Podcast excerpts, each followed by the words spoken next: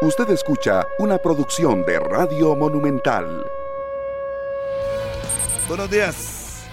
Buenos días, señoras, señores. Qué gusto compartir con ustedes la mañana del martes, semana aniversario de 120 minutos, que será el próximo viernes la celebración de los nueve años de 120 minutos todos los días de lunes a viernes de 9 a 11 de la mañana. Muy contentos de compartir con ustedes con diferentes tópicos de la noticia que ha sucedido por diferentes ángulos. Ayer San Carlos ganó 1 a 0 sufriendo con dos hombres de más, increíble, ¿ah? dos hombres de más. Y después uno dice que los árbitros son culpables. Lo que hicieron mejor de Pérez Celedón, aparte de la expulsión, les faltó tres días de cárcel. Es esto es fútbol y no va para tanto. Eh, la forma en que entran, artero, uno intentando meterle un codazo al otro y el otro levantando la pierna muy en alto, casi le corta la cabeza al futbolista y después culpan a los árbitros. En esa oportunidad, en cuanto a la roja, no hay nada que decir y San Carlos no aprovechó. Bueno, sí ganó el partido, pero no aprovechó. Sufrió más de la cuenta con dos hombres de más. Y Pérez, que se vendió al final, pierde 1 por 0. Y lo que le sirve a San Carlos es para acomodarse y superar tanto a Cartaginés como al conjunto del el mismo Pérez Celedón en cuanto a la tabla del no descenso. ¿Qué tal, señor Daniel Murillo? Hay muchas noticias que la, otras no las toqué para dejárselo a ustedes. Buenos días, Harry, Carlos, a usted y a todos los oyentes y televidentes de 120 minutos. Qué gusto de acompañarles hoy martes, la semana informativa que se acelera, evidentemente, con una denuncia que hemos dado a conocer ayer en Deportes Repretel y que ha replicado en otros medios de comunicación, pero que evidencia una situación que no quisiéramos que pase en el referato, evidentemente después de lo que había pasado con los pantallazos, eh, una denuncia que se hace de manera administrativa interna en la Federación Costarricense de Fútbol de parte de Keylor Herrera contra cuatro referees de la primera división. ¿Qué es lo que, lo que se tendrá que dirimir en este caso? Evidentemente, Keylor que se defiende contra estos cuatro referees que él asume eh, de que presuntamente lo están difamando a nivel interno. ¿Qué pasa con esto?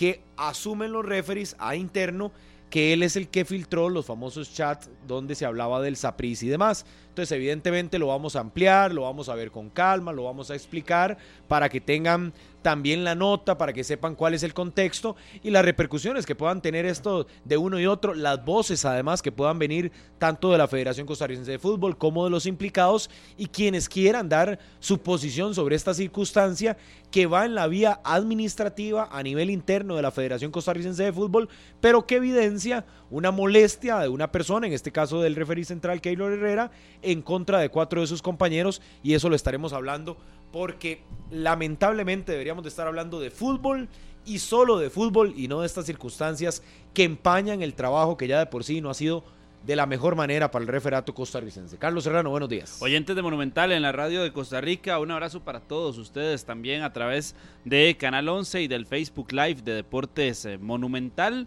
Mucho movimiento también alrededor de la jornada que viene en Campeonato Nacional.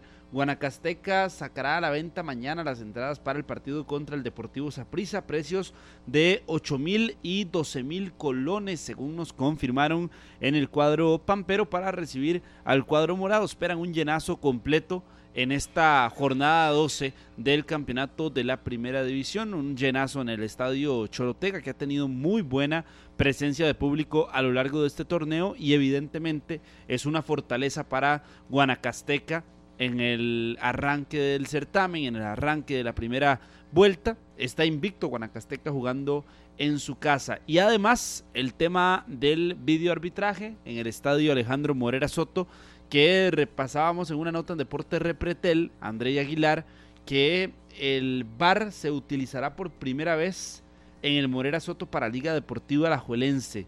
A partir del 2022 es que Liga la Liga de Campeones de la CONCACAF toma la decisión de que tiene que utilizarse el videoarbitraje y será la primera ocasión entonces en Liga de Campeones que se utilice en el estadio Alejandro Morera Soto. Pablo Guzmán, buenos días aquí en Monumental.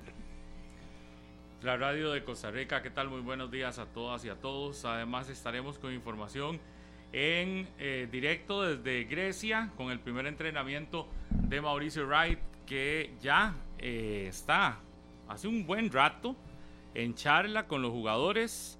Ahí tenemos una imagen que nos envía Carlos Chinchilla que hoy está de lleno con el cuadro griego y también tendremos información.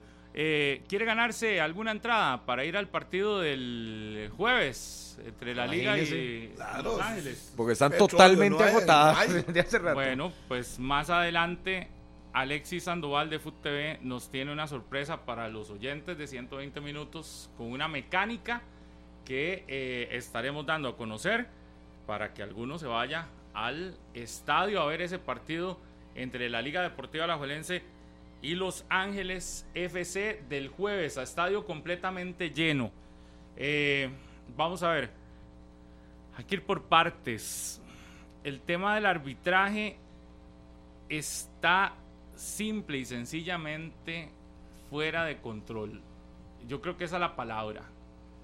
Y este caso que ahora llega a convertirse en una denuncia y que ayer dábamos a conocer en Noticias Repretel, Daniel Murillo daba a conocer en Noticias Repretel, pues bueno, yo, yo creo que tiene que llegar allá, me parece que está sobrepasando todo lo que hemos visto en los últimos años en las polémicas arbitrales, porque están pasando de ser polémicas con dirigentes, con equipos, con malos arbitrajes, allá polémicas internas.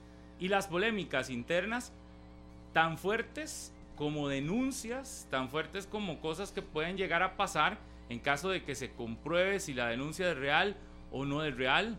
Eh, y, y- yo creo que es un tema que no se puede pasar por alto. Cuando ayer eh, Daniel nos daba la noticia para, para, para realizar en la noche, para la edición de Noticias de la Noche, yo me quedaba como pensando, es decir, e- estamos en un momento donde tras que el arbitraje no anda bien, eh, tras la situación de, los, de las filtraciones y demás, eh, los malos... eh, los malos arbitrajes y todo lo demás que ha sucedido, presiones de equipos y de- llevamos rato, casi un año de que supuestamente un chat con presiones de equipos a, y ese al final se perdió y nunca se dijo nada, ¿verdad? Llevamos ya rato de que el arbitraje anda en un rumbo que realmente está, eh, está muy, muy, ya se desbocó el asunto, pero ya el tema de la denuncia me parece que es muchísimo más grave y creo que con eso podemos iniciar. Hay una nota que explica cuál fue la situación, qué es lo que pasa y a partir de esa nota estamos esperando, estamos este, tratando de contactar a protagonistas para que den su versión porque eh, hay que escuchar a las partes. Evidentemente hemos estado detrás de la Federación Costarricense de Fútbol porque es un, es un tema que atañe directamente a la federación. La denuncia fue puesta ante la federación y no solo la federación, sino también eh, los encargados del referato. Sin embargo, esa comisión de arbitraje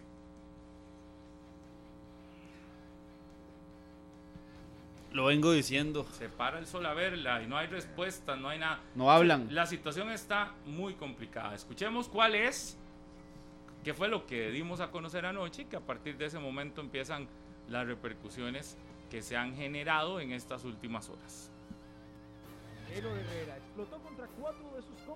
Va de nuevo porque no sé si se escuchó bien. Miguel, sí. conoció que Ok. El silbatero presentó una denuncia ante la de Fútbol por el supuesto delito de difamación desde el jueves anterior.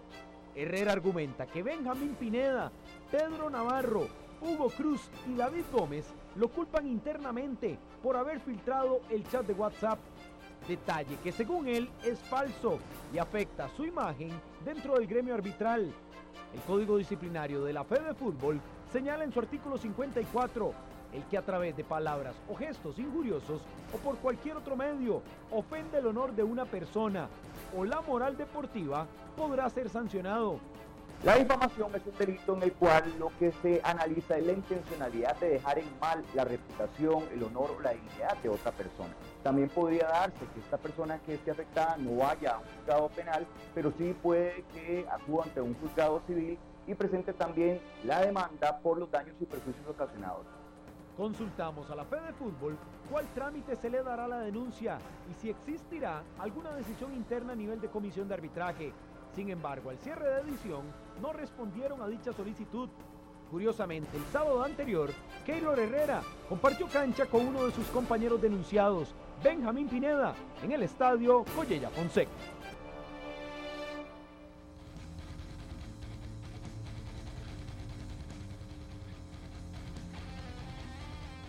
Bueno, esa es la situación eh, que realmente que realmente eh,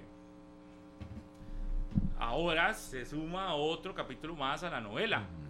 Este evidentemente esta denuncia llega a la federación, es así. ¿verdad? Correcto. Sí, es meramente administrativa. Recordemos que el delito de difamación o de calumnias o Injurias. son daños al honor. Es decir, cuando alguien intenta de alguna manera, por lo que dice públicamente o por lo que dice internamente, dañar la imagen de la otra persona.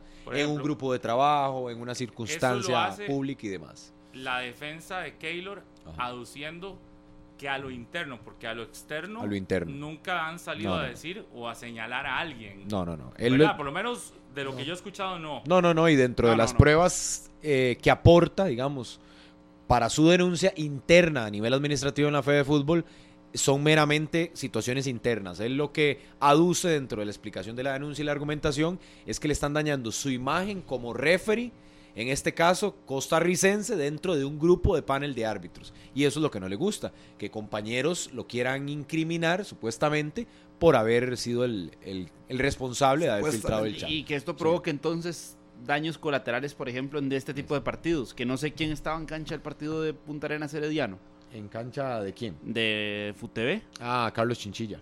Y, por ejemplo, ahí la relación que... Yo lo, yo, yo lo estuve, de hecho ya han pasado dos episodios. Es que es, es, a ver, esto es la parte curiosa dentro de una denuncia que se da el día jueves ante la Federación Costarricense de Fútbol. El lunes anterior fue el estuvimos, jueves. el jueves se presenta la denuncia. El lunes anterior estábamos en Pérez Celedón. Ajá. No nos damos cuenta de la situación. Keylor Herrera es cuarto referee. ¿Y saben quién es el central? Pineda, no sé si me. David Gómez. Ah, David Gómez. Y uno observa, de uno no les pone más atención de la debida. Sí, porque no pero ya cuando comienza a desmenuzar y ya uno se entera de la situación, de ya evidencia que sí hay Pero pues, entonces, poca conversación y cosas que uno puede intuir. pero ese día todavía no se había presentado la No denuncia. se había presentado la denuncia. Pero ya, eh, de acuerdo a lo que explica la denuncia, eh, ya habían algunos comentarios a nivel interno entre ellos o para con el denunciante, en este caso para Keylor, de que le estaban diciendo como, eh, entre amigos supongo, como, mira, este, ¿qué pasó? No sé qué, eh, ¿qué es lo que está Sí, pasando? culpándolo, culpándolo. Sí, sin palabras más, palabras menos, porque no quiero tampoco pecar de lo que dicen las pruebas, que al final son las que van a defender Keylor este, a nivel administrativo. Y el sábado se presenta otro episodio. Pues Keylor lo nombran de central y a Benjamín Pineda, uno de los referees que él denuncia ante la Federación Costarricense de Fútbol, es cuarto referee. Entonces comenzamos a desmenuzar ¿A las quiénes está tomas, denunciando? las tomas de la cámara portátil y vemos, sí, una poca relación realmente. David Gómez, David Gómez, de Navarro, cuatro, al menos. correcto. Pedro, Hugo Cruz Hugo y Benjamín Pineda. Así Benjamín. es, así es. Ok. Ben- Benjamín Si Pineda, Hugo Cruz, cuatro- Pedro Navarro y David Gómez. quiere eh, opinar al respecto de esta nota, tiene la línea abierta, ya sea se puede comunicar vía interna conmigo, algunos tienen el número mío, otros nos pueden Conmigo. contactar con Harry y les abrimos evidentemente la línea telefónica. Nosotros acá estamos brindando la información que, Tal cual, lo que, que- pasó. de la denuncia. Exactamente. De hecho, hemos que es una intentado- persona molesta, evidentemente, haciendo su denuncia y su descargo ante la fe de fútbol, que en este momento y hasta las 9 con 14 minutos no ha querido hablar públicamente de ese tema específico. Hemos intentado localizar a Keylor también, porque esto si usted se entera de la denuncia, no necesariamente de, de que Keylor le haya dicho, usted se No, no. entera y de una vez empieza a buscar a Keylor, a ver si Keylor le eh, responde o le atiende. Y estamos esperando también si él tiene algo que decir con respecto a la denuncia. Lo que sí sabemos es que la denuncia llegó, la denuncia está ahí y está relacionada con estas tres personas. Sí, de hecho, Pablo, eh, una visita ahí a la Federación Costarricense de Fútbol es donde me termino enterando de esa circunstancia y cómo se, cómo se da de meramente lo que dice la denuncia, que es lo que estamos diciendo y lo que podemos decir tal cual, porque es lo que dice la molestia, en este caso formalizada a través de una denuncia ante la Federación Costarricense de Fútbol. Esta mañana yo eh, traté de conversar con el presidente de la Federación Costarricense de Fútbol también, con don Rodolfo Villalobos, sobre este tema. Me decía don Rodolfo que de momento no puede eh, referirse debido a que no conoce en detalle la denuncia, no conoce en detalle los hechos que se están eh, presentando que aún él, por lo menos él, no la tiene en, eh, eh, ¿verdad? en, en manos. tienen que revisar todo el caso, tienen que ver qué es el documento, pruebas y demás. Entonces, que sería un poco... Aventurado. Sí, salir a dar algún, alguna opinión. Yo le decía que sí era importante que al menos alguien hable del arbitraje, porque ya lo del tema del arbitraje cansa y lo del tema del arbitraje es sencillamente fuera de... Ya, ya, ya está pasando cualquier, cualquier situación, ya, ya, ya está sobrepasando lo que hemos visto en otras ocasiones, lo que hemos... Muchísimas gracias, Cherita. Lo que hemos este, vivido en otros años y todo lo demás. Y, y, que al final uno también espera que el máximo representante del comité ejecutivo de la Federación Costarricense de Fútbol también pueda brindar alguna información quedó en que en los próximos días estarán hablando porque ellos hoy evidentemente tienen que revisar los casos. Lo que sí me enteré fue que mañana hay una reunión. Es que mañana hay sesión de comité ejecutivo. Fundamental relacionada al arbitraje. Mañana hay una reunión fundamental, no sé quiénes participan, pero sé que es en la federación, fundamental sobre el tema que está pasando con el arbitraje, sobre el tema que está pasando con todo el entorno del arbitraje nacional eh, y eso será mañana eh, en la federación. Insisto, todavía el comité ejecutivo y el presidente no se va a referir al caso.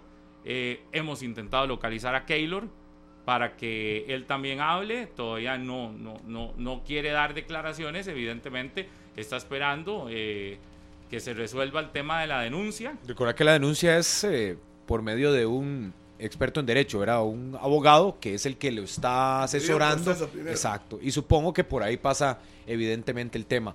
Pablo, incluso averiguando en la Federación Costarricense de Fútbol, mañana en esa reunión, en esa sesión también de comité ejecutivo, se verán las cartas, ¿verdad? Que ha mandado Saprisa y la que ha mandado Guadalupe. Los dos equipos que ya han también trascendido y han mandado cartas, en este caso, como quejas, como petitorias, como lo hizo Saprisa, que no se le nombre a los referees involucrados en este chat dentro de los partidos de la primera división. Sobre esa maraña que se está tejiendo alrededor del arbitraje, es que la Federación Costarricense de Fútbol mañana con su comité ejecutivo en pleno van a ver este, estos casos, porque se están saliendo de control, evidentemente.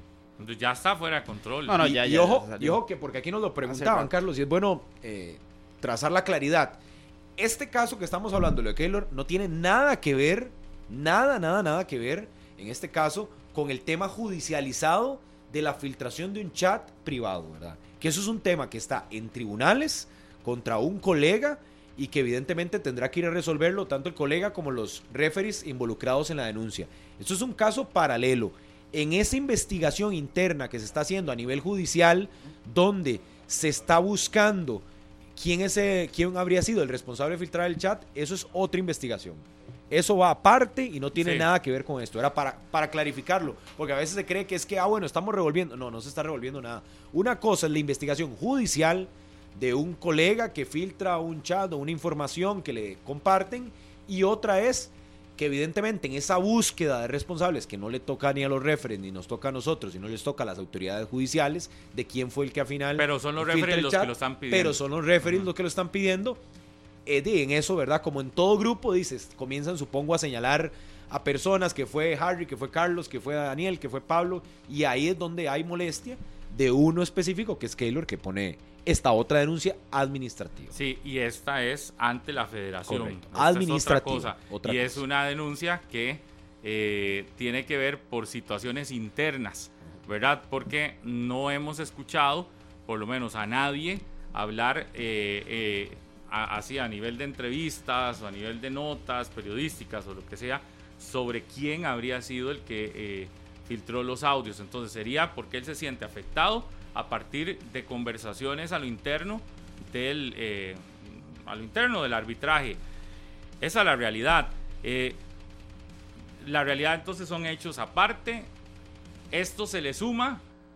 Es, que, es que es como una canasta donde usted va metiendo elementos y cada elemento se va sumando a un montón de situaciones que rodean hoy el arbitraje eh, nacional. Como un globo que se va inflando, se va inflando, se va inflando, se va inflando. Y digamos, tiene toda la, tiene todo el derecho, tiene todo el derecho, este, tiene todo el derecho. Keylor, de si se siente afectado, solicitarlo, tiene todo el derecho. Los cuatro que están siendo denunciados también de defenderse, si ellos dicen que no, tienen todo el derecho de defenderse. Eh, también tiene todo el derecho el gremio arbitral de llevar a instancias judiciales el caso, a ver si lo, si lo logran o no, porque también ya lo habíamos visto, es muy difícil en temas relacionados con información, es muy difícil que se pueda dar algún tipo de, de, sanción, porque eh, la constitución política también eh, y las leyes que hay resguardan la libertad de prensa, resguardan la libertad de información que hay en nuestro país y, algunos jueces han catalogado como delito filtrar eh, chats, pero otros han dicho que no es delito si se refiere a una información eh, de interés público. Entonces, el caso tendrá que ir a instancias eh, legales y a ver hasta dónde resuelven las autoridades. Entonces todos tienen derecho a defenderse, todos tienen derecho de, poner sus opiniones, sus puntos. Lo que aquí está más que claro es que el arbitraje tiene casi un año de andar en situaciones ya no solo relacionadas con malos, malas presentaciones, que era lo que sucedía anteriormente. Anteriormente era que aquel árbitro era muy malo, que el otro era fatal y que el otro cometía errores. Ahora es presiones, supuestas presiones por parte de dirigentes. Y nunca se dijo nada. Y nunca pasó nada. Sucedió eso y como si nada hubiese pasado, ¿verdad? Algo tan grave. Eso pasó hace menos de un año. Otra, ahora, filtración de mensajes de WhatsApp de eh, los árbitros. Ahí sí, se hizo un escándalo. Equipos diciendo que se sienten perjudicados porque los árbitros X o Y, otros diciendo que dejen de llorar a esos que están en, esa situación, otros diciendo usted es parte del comité ejecutivo porque no ha hecho nada. Eh, el comité ejecutivo se ha quedado callado. Vamos a ver si mañana toman alguna decisión. imagínese, Pablo, recordará usted que la, con la denuncia, a ver, lo que le da pie a todo este a, todo este, a toda esta situación que ha pasado con el arbitraje, que usted lo decía hace más de un año, con una investigación que hace un periodista de la Nación y que al final, eh, decía don Rodolfo, cuando cerraba el comité de ética la investigación y decía, bueno, es que al final de, no pudimos decirle al periodista que revelara los nombres, porque evidentemente hay leyes que protegen y nos cobijan eh, sobre la confidencialidad de la fuente, pero ahí se quedó. Es decir, aquellos chats donde había mensajes entre dirigentes y árbitros, más allá de que lo deportivo se habría, más allá de que lo deportivo se habría afectado, que uno no lo puede determinar si hubo una situación, un gol, etcétera y demás, una decisión dentro de cancha, de ahí terminó. Entonces, de ahí sí, el periodista no lo reveló, la investigación no puede seguir y se acabó. Pero Listo. que uno no entiende. ¿Cómo entonces, no la investigación terminó siendo al periodista? Eso es lo que uno no comprende. Digamos, en lugar de investigar realmente cómo fue la filtración, eh, cómo fue eh, eh, lo que decían los, los, los chats y cómo había, una, cómo había una presión hacia árbitros. En lugar de investigar eso, que era lo grave, todo pasó a que no, si el periodista no dice dónde tomó información, no, e, es que eso también sobrepasa todo. Es decir, aquí tiene que haber una investigación fuerte por todo lo que se ha dicho, pero yo creo que más allá es ya ponerle un, freno a esto. Le ha quedado grandísimo el puesto a la actual comisión de arbitraje, grandísimo. Eh, y me parece también que ya es momento de que el comité ejecutivo tome alguna decisión más fuerte. quitar a Randall Poveda no va a solucionar el asunto, eso estamos claros. Pero- pero más allá de- más allá de solucionar- los mismos problemas, digamos, Exacto. dentro y fuera de la cancha. O sea, fuera de la cancha es ahora, pero dentro han sido los mismos errores. Sí. O sea, vendrá Otto con unas nuevas ideas y Pero pondrá- van a seguir los errores. Sí, muy Es aquí- probablemente, pero por lo menos que yo se creo bajen. claro, pero aquí yo lo que creo es que también tienen que, que poner un, a- eh, sentar un precedente sobre este tema de, de presiones a árbitros, sobre este tema de que cómo es posible que todas las jornadas salgan los eh, presidentes técnicos a decir cosas, cómo es posible. Es decir, yo también creo que ya hay que sentar un precedente en el tema porque lo que está haciendo es todavía generando más. Es decir, lo de Poveda es insostenible. Pero yo no digo que quitándolo Se vaya a solucionar. se todo. solucione No, no. este enredo, pero sí es insostenible. no es, no es que se vaya a solucionar y que ya, de obra, De la obra de magia sea todo. que todo va a cambiar a partir de una salida. Pero sí mejoría. también eh, se tiene que buscar un cambio en ciertas, eh, un refrescamiento, podríamos decir incluso a nivel de arbitraje. Llegó en julio del 2021, don Randall Poveda, y a febrero o a marzo ya del 2023, yo sigo pidiendo que cuáles son los avances en temas arbitrales. Los mismos, los Y mismos si, en, problemas, las eh, mismas y si en ese año y mm, ocho, nueve meses no hemos tenido un avance, entonces bueno, dice, tenía que tomar la decisión de que muchas gracias, todo lo que se prometió no se cumplió. Viene otro. Todas esas promesas que hubo aún en un inicio, cuando llegó don Randall Poveda a asumir la comisión de arbitraje, uno decía y se quedaba con los ojos y, y wow, y ¿cómo va a ser? Y esto. Y se dio cuenta, chocó con pared, no lo logró, de ahí entonces no, chao. Es que sentado antes de. Pero es si muy- usted se es puede fácil. ver, también, vamos 10 años atrás, 8 años atrás, 7 años atrás. ¿Qué ha mejorado el arbitraje? Di, que les pusieron uniforme.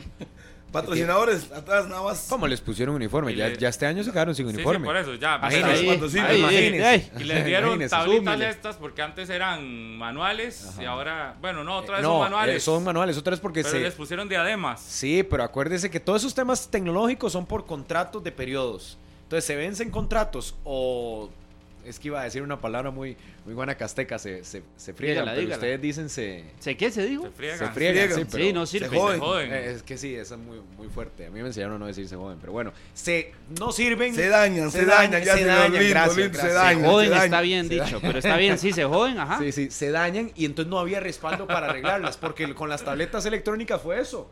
Ustedes no se han preguntado por qué desde hace meses venimos con tabletas manuales. Sí, porque Bueno, sí, ya no sirven. No sirven. No, no, pero es que por eso son muchos, son muchos temas Con las de eso. diademas, algunas diademas, usted las ve que las tienen y algunas no están al 100% por eso, pocos pero- torneos pero- han empezado el torneo los árbitros sin eso, Sin diademas. es que diademas. el punto aquí yo lo que digo es, Entonces, ¿qué si, mejora? si nos vamos a 10 años, lo que la- lo- las mejoras son esas, si se quiere decir, pero pero ya en cancha, Pero el, pero el en empeorar, cancha no ha Pablo, habido- también. O sea, pero es en decir, cancha no ha habido árbitros mejores a otros. Ajá. Es decir, no es que estamos sacando una generación mejor a la anterior Ah, no, y no. otra, y si no para muestra que cada vez que hay un mundial, los árbitros ticos van a rellenar espacio. Hubo uno en el 2018, Ricardo Montero ni siquiera participó. Y, y- y era el árbitro al que le dieron todo el proceso, todo el proceso para que fuera Todos los partidos a, buenos. a- a representar. Y aquí en el país le iba malísimo. En los partidos importantes en los que lo ponían aquí, fatal. Y, y no es nada en contra de él, es simplemente la realidad. Los partidos en, en nuestro país, y uno decía, ¿y este es el árbitro que están poniendo, Proyectando. proyectando y todo lo demás? De sí, ¿y qué sucedió? Rusia 2018, Nada. Nada. Ahora solo... Juan eh, Carlos Carlos Mora. Mora. eh, y, y, son... Y eso es un partido, creo, nada más. Sí, este, Irán, los Gales. asistentes. Y quiere que le diga cuál es ahora el... el- ¿Centrales dónde? El, de CONCACAF, ¿cuál es el, el que va con, por ese número uno? Benjamín. Keylor. Keylor Herrera. Taylor. Que estaba justamente en esos días donde él argumente la denuncia en Guatemala, en el Congreso de CONCACAF. que ¿se estaban todos los árbitros FIFA. Ahí estaba David Gómez. No, David correcto. Gómez fue el único FIFA que no fue. Fue Ricardo Montero, fue Benjamín Pineda, Sí, los que tienen gafete. fue Juan Gabriel Calderón también y Ese ha venido Marianela Araya. ese también ha venido menos. Ese era el de proyección supuestamente. Por eso, pero Harry, y yo, ha venido menos. Pero Yo- usted sabe que lo de Ricardo, perdón, nada más para cerrarlo de ese tema, lo de Ricardo usted sabe que al final fue una acción en un partido específico contra México, donde ustedes saben el poder que tiene México y, y se equivocó en una acción, pitó, no pitó, de acuerdo a lo, lo que estipula el referato internacional y listo, se acabó. ¿Cómo es que dice usted? Lo mandaron Al dique totalmente seco. al dique seco, porque Pero, no, nada, nada, pero nada. estamos nada. de acuerdo que fue esa situación, pero si nos vamos al, al, Sí, sí, al no. campeonato nacional, Muy en el campeonato nacional los errores eran muy gruesos. Y en clásicos. Y en momentos donde usted decía, pero este es el que están proyectando, es de los que más cuestionado eh, Llega era siempre. eh, en, en- en partidos de fútbol. Ojo, estamos hablando en partidos. Es que todo esto ya está sobrepasando, ya pasamos de los partidos a denuncias eh, por otro tipo de cosas. Estamos hablando de lo que sucedió antes. Pero es que el arbitraje no ha crecido. Así como decimos que el fútbol nacional, estamos con ese cuento que nos están dando a sí. Tolillo con, Que con el todos dedo crecen acá, y nosotros a no. cada rato, que, que los, las distancias se han cortado, que todo el mundo crece, que yo no sé qué, y los únicos que no crecemos somos nosotros. Así está en el referato. El referato nuestro va en un nivel similar al del fútbol nacional. El crecimiento es muy Poco Bueno, no o existe. nada. Muy lento, no podríamos muy lento. hablar Poco hasta. o nada. Pero, pero más lento. bien, por eso yo pongo el tema de que tiene año y ocho meses de estar Don Randall Poveda como eh, presidente de la comisión de arbitraje. Pero no podríamos hablar entonces que más bien la situación incluso está empeorado. Porque cuando observamos el tema de dirigentes y chats de, de WhatsApp con los árbitros, no sé qué, eso fue en este último lapso.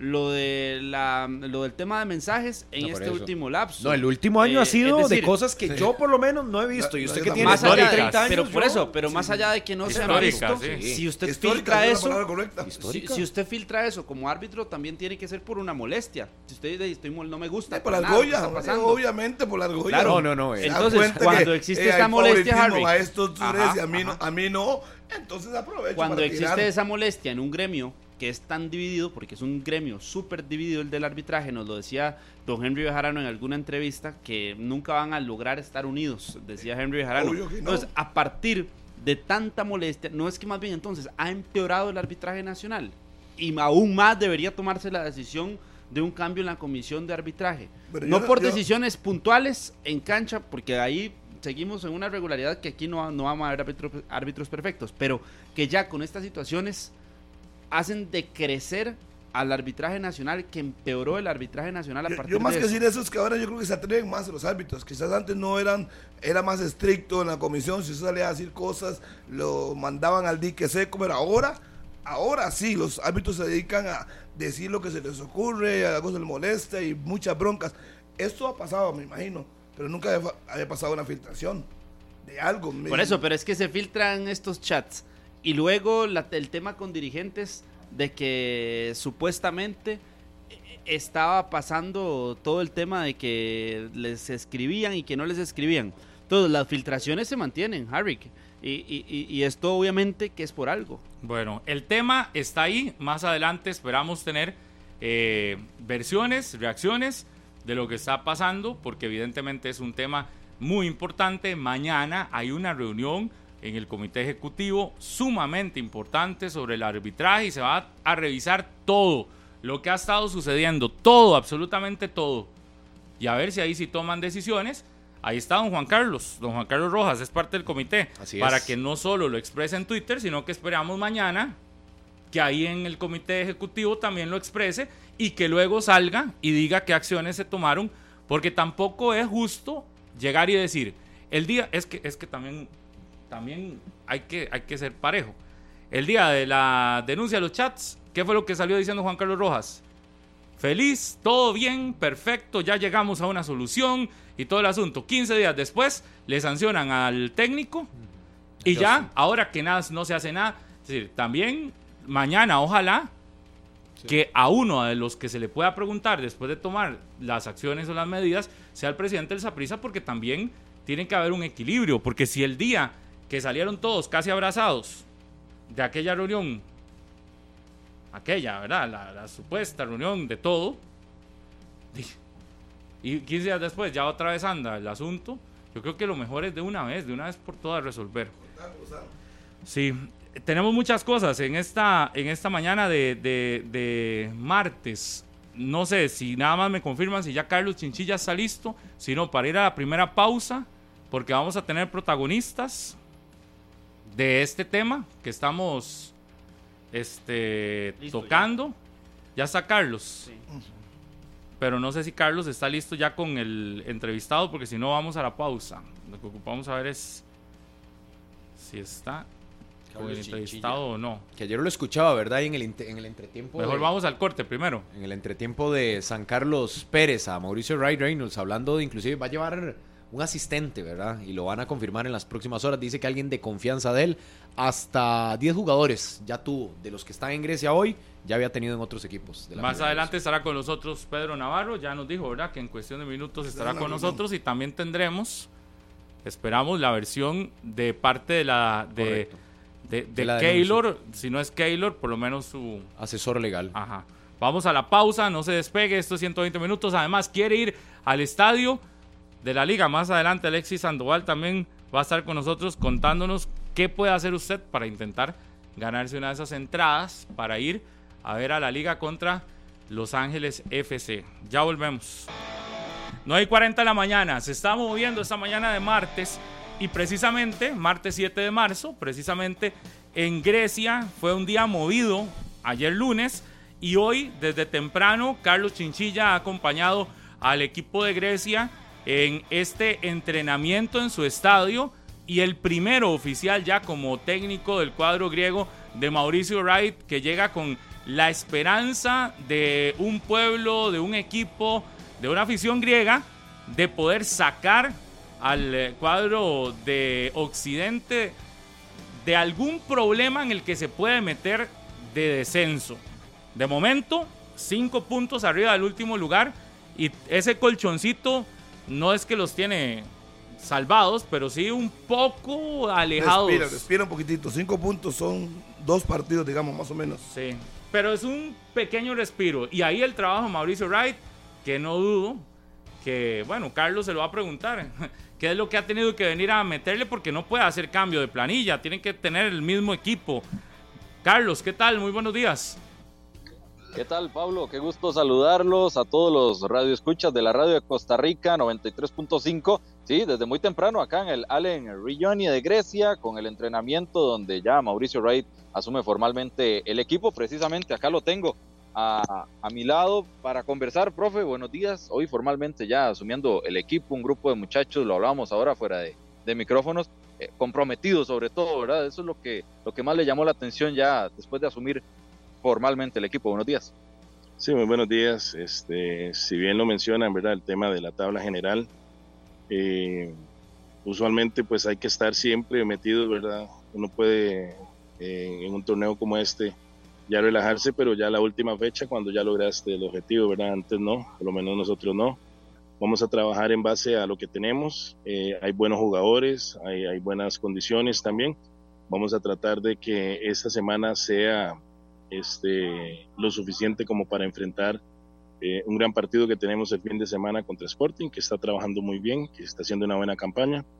Eh, nosotros lo reconocemos, lo tenemos claro, pero es nuestra casa, nos queremos hacer sentir y lograr esa, esa victoria, ¿verdad? Entonces, eh, entendiendo las condiciones, lo primero que quiero hacer es tratar de sacar el equipo en este momento del último lugar en este torneo, que no estamos muy lejanos, vamos a un punto, dos puntos, entonces un buen resultado fin de semana nos puede sacar primero que nada del sótano de este torneo y pensar que podríamos pelear en los primeros lugares porque hay equipos con 14 puntos, nosotros con 7, entonces eh, hay otros que tiene Herediano con 19 y ya está un poquito más largo, pero también nuestra, nuestra mentalidad, nuestra idea es, trabajar fuerte, partido a partido a partido, sabemos que va a ser muy difícil, pero eh, tratar de alcanzar a uno de ellos allá ese proceso día a día, cómo irá transcurriendo, detalles, afinando, quizá aclarando algunos aspectos, ¿verdad? del mismo fútbol que usted ha podido verle al equipo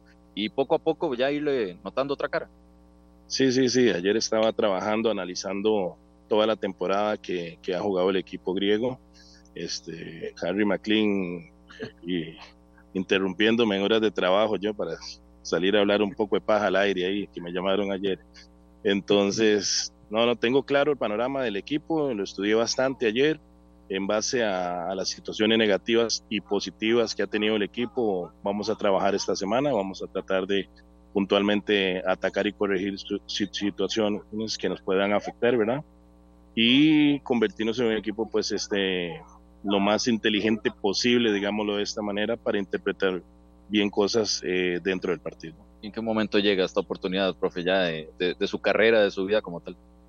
No, tranquilo, yo, yo soy muy relajado en, este, en ese sentido. Y si me toca en este momento venir aquí a Grecia este, a echar la mano, a trabajar eh, con un grupo de jugadores, algunos que los conozco, los aprecio mucho, tienen buena calidad, pueden aportarle a la institución y, y los míos también, trabajar con José, con el resto del cuerpo técnico y tratar de, de enderezar el asunto y empezar de cero esta ronda final de 12 partidos que tenemos. ¿Hay algún aspecto, Mauricio, que le llame o quizá más la atención a reforzar en el equipo, o sea, mantener en cero la portería o aumentar la potencia ofensiva? Yo creo que las dos cosas, ¿verdad? Pero si no, si no ordenamos el bloque del equipo, entonces no vamos a defender bien ni, atacar bien. Entonces, eh, definitivamente tenemos que tratar de, de equilibrar el asunto y eh, yo creo que conforme a eso el equipo podrá mostrar mejores cosas, eh, más seguridad, más cohesión, eh, un mejor parado, que la estructura este, se vea mejor y, que, y poder este, lograr los objetivos que, que nos hemos trazado partido a partido. Y ahora, bueno, también una de las responsabilidades le toca aspirar también, inspirar más bien a la afición de Grecia, a que, a que vengan al estadio, a que acompañen el equipo cuando más lo necesiten. Sí, sí, sí, importantísimo que invitarlos, que vengan, que se hagan presente. Este, Guanacaste está apoyando, Santos está apoyando.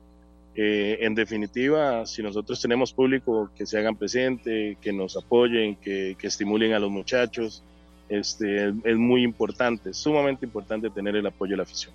Bien, gracias, profe. No sé si, Carlos. ahí Pablo, Harry, tienen alguna otra pregunta. El profesor está monitoreado también por, por cualquier consulta. Sí, yo, yo quería primero saludar a don Mauricio y en ese último tema que le tocaba a usted eh, sobre cómo hacer que la gente se meta de lleno con el equipo, le hemos visto a Mauricio Wright una característica que lo, no, no, sé si es como que lo define, que lo, que lo identifica y es que por lo general donde llega genera un equipo aguerrido, un equipo de esos que no dan por perdido algo. Lo hemos visto, eh, no sé, ya cuando era técnico del Saprissa, pero también cuando fue asistente en el Cartaginés campeón nacional. Lo hemos visto en los equipos en los que ha estado. Mauricio, ¿cómo se logra eso en un, en un equipo, en una planilla que tiene tantas derrotas, que solamente un partido ha ganado? Y, que a usted le toca levantar ese ánimo y hacer que, que la situación cambie anímicamente. Eh, porque somos muy anímicos en Costa Rica. El fútbol nacional es, es de momentos.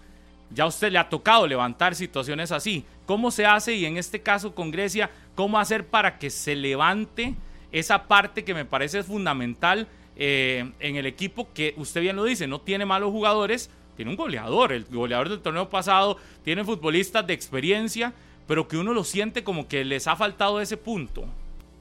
Sí, sí, efectivamente. Eh, muy atinada la, me quito esto porque el retorno me está matando un poco. Eh, el equipo tenemos que devolverle la confianza, pero le devolvemos la confianza primero en base de estructura, de trabajo de cancha, de ordenar movimientos, de ordenar este, eh, todas las, situaciones defensivas y ofensivas que vamos a, buscar este, para este siguiente partido. Eh, partiendo de ahí, dándose orden en cancha, dando esa estructura, que los muchachos entiendan quién tiene que ir por aquí, quién tiene que ir por allá, ¿verdad? Todo lo que vamos a preparar en estos días. Siento que hoy vamos a dar este nuestro primer eh, este, paso importante a nivel eh, táctico, estratégico y posterior a eso, pues todos los días ya hoy conversamos con ellos de la importancia de, de ciertas cosas muy importantes que los jugadores tienen que tener claros, que en estas instancias se ocupan, se requieren y vamos a tratar de, recuperarlos anímicamente, como si ustedes bien lo dicen, en casi todos los proyectos donde he estado eh, se ha podido lograr, se ha podido este, eh, generar ese impacto emocional en los muchachos para que ellos vuelvan otra vez a, retomar ese entusiasmo, eh, esa alegría por jugar al fútbol. Y bueno, para eso estoy yo acá, para tratar de, de, impulsarlos en ese sentido, a pesar de que me tienen fama de, de tipo mal encarado y demás, pero no, no, trato de ser muy muy buen guía, trato de ser lo, mejor posible, siempre muy espiritual, siempre de la mano de Dios todos los proyectos donde caigo y transmitirle a ellos este tipo de situaciones. Así que bueno, vamos a, a ver qué dice el tiempo, vamos a, trabajar este, fuerte en el lapso de esta semana, se nos acortó un poquito por ser sábado, pero bueno, es, es lo que hay y lo, y lo asumimos como, como tiene que ser y nos sentimos también contentos de, de, este nuevo paso por aquí en, en, este equipo y yo sé que los muchachos van a estar a la altura y esperamos en Dios tener la capacidad también, puestos de capacidad. Don Mauricio, buenos buenos días, ahí nada más el tema del, celular. muy bien. Eh, es que hay que explicar que hoy Carlos Chinchilla anda en labores de reporteo para Noticias Repretel porque toda esta semana tendremos información relacionada con Grecia. Entonces le pedimos que hiciera un Zoom aprovechando que está en el entrenamiento y que don Mauricio Wright muy atento nos, nos eh, atendió estos minutos, Carlos. Yo, yo, le quería preguntar, don Mauricio, buenos días nuevamente, eh, ya con, con el celular nuevamente por allá. Este, le saludo a Carlos Serrano. E, el, tema, vamos a ver, más allá de que obviamente no se pueden solicitar incorporaciones a la directiva, pero si le va a hacer alguna solicitud a la directiva griega de, que, por ejemplo, eh, se habiliten entradas a un menor costo, incluso de forma gratuita, para que el pueblo también se meta de lleno en esta lucha que está teniendo el equipo para este torneo. Si se va a meter con eso porque es parte de lo que puede levantar emocionalmente al equipo y lo que pasó en Santos. Para lo que el sábado las mujeres van gratis al estadio a Gradería de Sol por eh, el Día Internacional de la Mujer. Y los precios, dos mil y tres mil colones, que están que, bien. que si va a ser, o, si, ya hablo de eso con la directiva, para que el equipo se meta también y se sienta más eh, esa parte de emocional con, con la gente del cantón. Eh, sí, eso, es más administrativo, ¿verdad? Pero definitivamente sí sería muy bueno, muy importante que, nuestra afición nos pueda acompañar este sábado y, que se haga presente la mayor cantidad de, aficionados posibles y que, bueno, este, doña Peggy también tome las decisiones y busque algunas formas para que pueda acercar un poco más a, nuestro público y, que es vital en este en estos cinco partidos que nos quedan de local, ¿verdad? Entonces tenemos que estar muy, muy fuertes acá en casa, y disfrutar bien, lograr los objetivos y para eso se ocupa también el respaldo de la gente. Mau, una última saludos y las disculpas del caso. ¿Sabe cómo es esto el periodismo? Hay que insistir. La pregunta es, ¿cómo lo convencieron? Usted me decía hace unos días que estaba tranquilo en un proyecto. ¿Qué lo motivó a volver a la primera división? Bueno, en el proyecto me mantengo igual, este, Harry. Eh, estamos en Acerrí, en el ST Center instalados, ¿verdad? Con, unas fuerzas básicas, con un equipo del INAFA de segunda B. Y estamos trabajando en esa zona del sur, ¿verdad? En ese espacio ahí, cerca de Desamparados, Acerrí de la Juelita, eh, la zona de Los Santos. Tenemos chicos de todas esas áreas y lo que queremos es seguir fomentando el deporte. Ayudarle a los chicos para que puedan buscar a través del fútbol de alguna posibilidad, ¿verdad? en nuestro proyecto le pedimos a los muchachos que estén estudiando, que es una de las prioridades, ¿verdad? que estén en, su escuela, respectivamente en su colegio, y que vayan de la mano con el deporte, pues creciendo y tratar de, no solamente ser mejores futbolistas, sino tratar de sembrar un poquitito, ¿verdad? En, mejores ciudadanos, por lo menos en, hasta donde yo pueda llegar a través de, del proyecto. Y bueno, aquí me queda muy cerca realmente para poder venir, este, entrenar, estar con Grecia y luego hacer en las tardes pues, mis actividades en el tiempo libre, ¿verdad? Porque en este momento eh, pasa la prioridad en un 100% con el equipo griego. Para eso yo tengo a Trey Bennett, a Usman López, a Bernie Wright este, a cargo de, de las fuerzas básicas y el equipo del INAFA. Si entonces yo puedo estar un poco más tranquilo cuando me sale este, la opción de estar en una primera como en este caso. Gracias, gracias. ¿Con, quién, estará nada más por allá, eh, don Mauricio? ¿Si tendrá algún asistente, si se mantiene don José Araya? Ya, Carlos, ya don Mauricio tiene que retirarse, todavía está en entrenamiento el punto de Grecia, pero sí se mantiene el cuerpo técnico. Se mantiene don José Araya, su cuerpo técnico, por lo menos para asistirle a Mauricio Wright, que a mis espaldas, acá pueden observar cómo está entrenando el equipo griego, acá muy cerca están los guardametas, y los demás futbolistas están allá al fondo también realizando parte de los ejercicios, de los entrenamientos que está preparando justamente este que viene. Ya lo le tocaba prepararlo y desarrollarlo a, Mauricio. Importante lo de las entradas para el próximo sábado, precios 2.000 colones sol, 3.000 colones sombra y las mujeres entran gratis. Sí. A sol, correcto. Ahí está el detalle para que también pues puedan aprovechar y venir a apoyar al conjunto griego. Sí, de, de, algo importante, Carlos, es que además ya están recuperándose en cuestión de tres semanas, prácticamente podría tener planilla completa, porque en una semana Raymond Salas ya estaría integrado de nuevo al equipo. Eh, Johan Bonilla está prácticamente a lo que resta esta semana y quizás algunos días de la otra, quizás una semana más para recuperarse. Al paraguayo, que sí es el que está un poco más, Más eh, complicado, sí. Lucien es Galtier. Galtier. sí. Galtier. Galtier, Galtier. Lucien Galtier. Tres semanas, tampoco es tanto ya, tres semanas sí podrá eh, al menos tener participación y que esos serían los que están ya prácticamente listos en tres semanas para tener planilla completa el técnico Mauricio Wright. Y lo otro es que al menos de esa planilla, que es algo importante, ayer decíamos de lo, que, que la gente se siente identificada, de la actual planilla de Grecia, al menos 10 jugadores son vecinos de Grecia. Al menos 10 jugadores son eh, jugadores de ahí, del cantón. Es decir, no es que estamos hablando casi de la mitad de la planilla, es gente de Grecia. Y algunos Entonces, jóvenes, ¿verdad? Unos muchachos nuevos que también han hecho sus primeras armas. minutos. Y que lo decía Mauricio, inclusive ayer también en la transmisión de Radio Monumental del partido, de que gracias al trabajo que ha hecho Grecia con el primer técnico mexicano, después con Don José, que evidentemente los minutos sub-20 no son tema en Grecia, porque han avanzado bastante. Con cinco han acumulado con cinco futbolistas. Y de esos cinco, creo que, cuidado, y los cinco son de. Daniel Salas es Daniel. Salas tal vez el que, el que no, porque es de Herediano, pero los otros creo que sí, oriundos de Grecia, de la zona por lo menos, de nuevas figuras también que han tenido participación. Sí, Y, y e- ese tema de los minutos 20 sí lo ha logrado sacar adelante el, el equipo de Grecia y que esperamos logre también conectar con la afición para que de una eh, juntos puedan sacar esta, esta situación. Lo decía muy bien Mauricio Wright. Primero, salir del último lugar en este torneo Correcto. y ya luego intentar también hacer, hacer eh, alejarse. Con eso estarían alejándose de, de zona de descenso. Grecia juega contra Sporting el próximo sábado a las 11 de la mañana será ese partido. Transmisión de Radio Monumental también estará en FUTV ese juego para que usted no se lo pierda. Y toda esta semana tendremos más detalles, más información de lo que pasa con Grecia en esta tarea titánica de intentar despegarse de esa zona baja porque evidentemente el equipo que representa a Occidente y Occidente no se puede quedar sin equipo en primera. No, jamás, jamás, jamás. No, es que hay muchas representaciones. No se puede quedar, Eh, sin- ojalá que no se quede sin equipo eh, la provincia de Limón.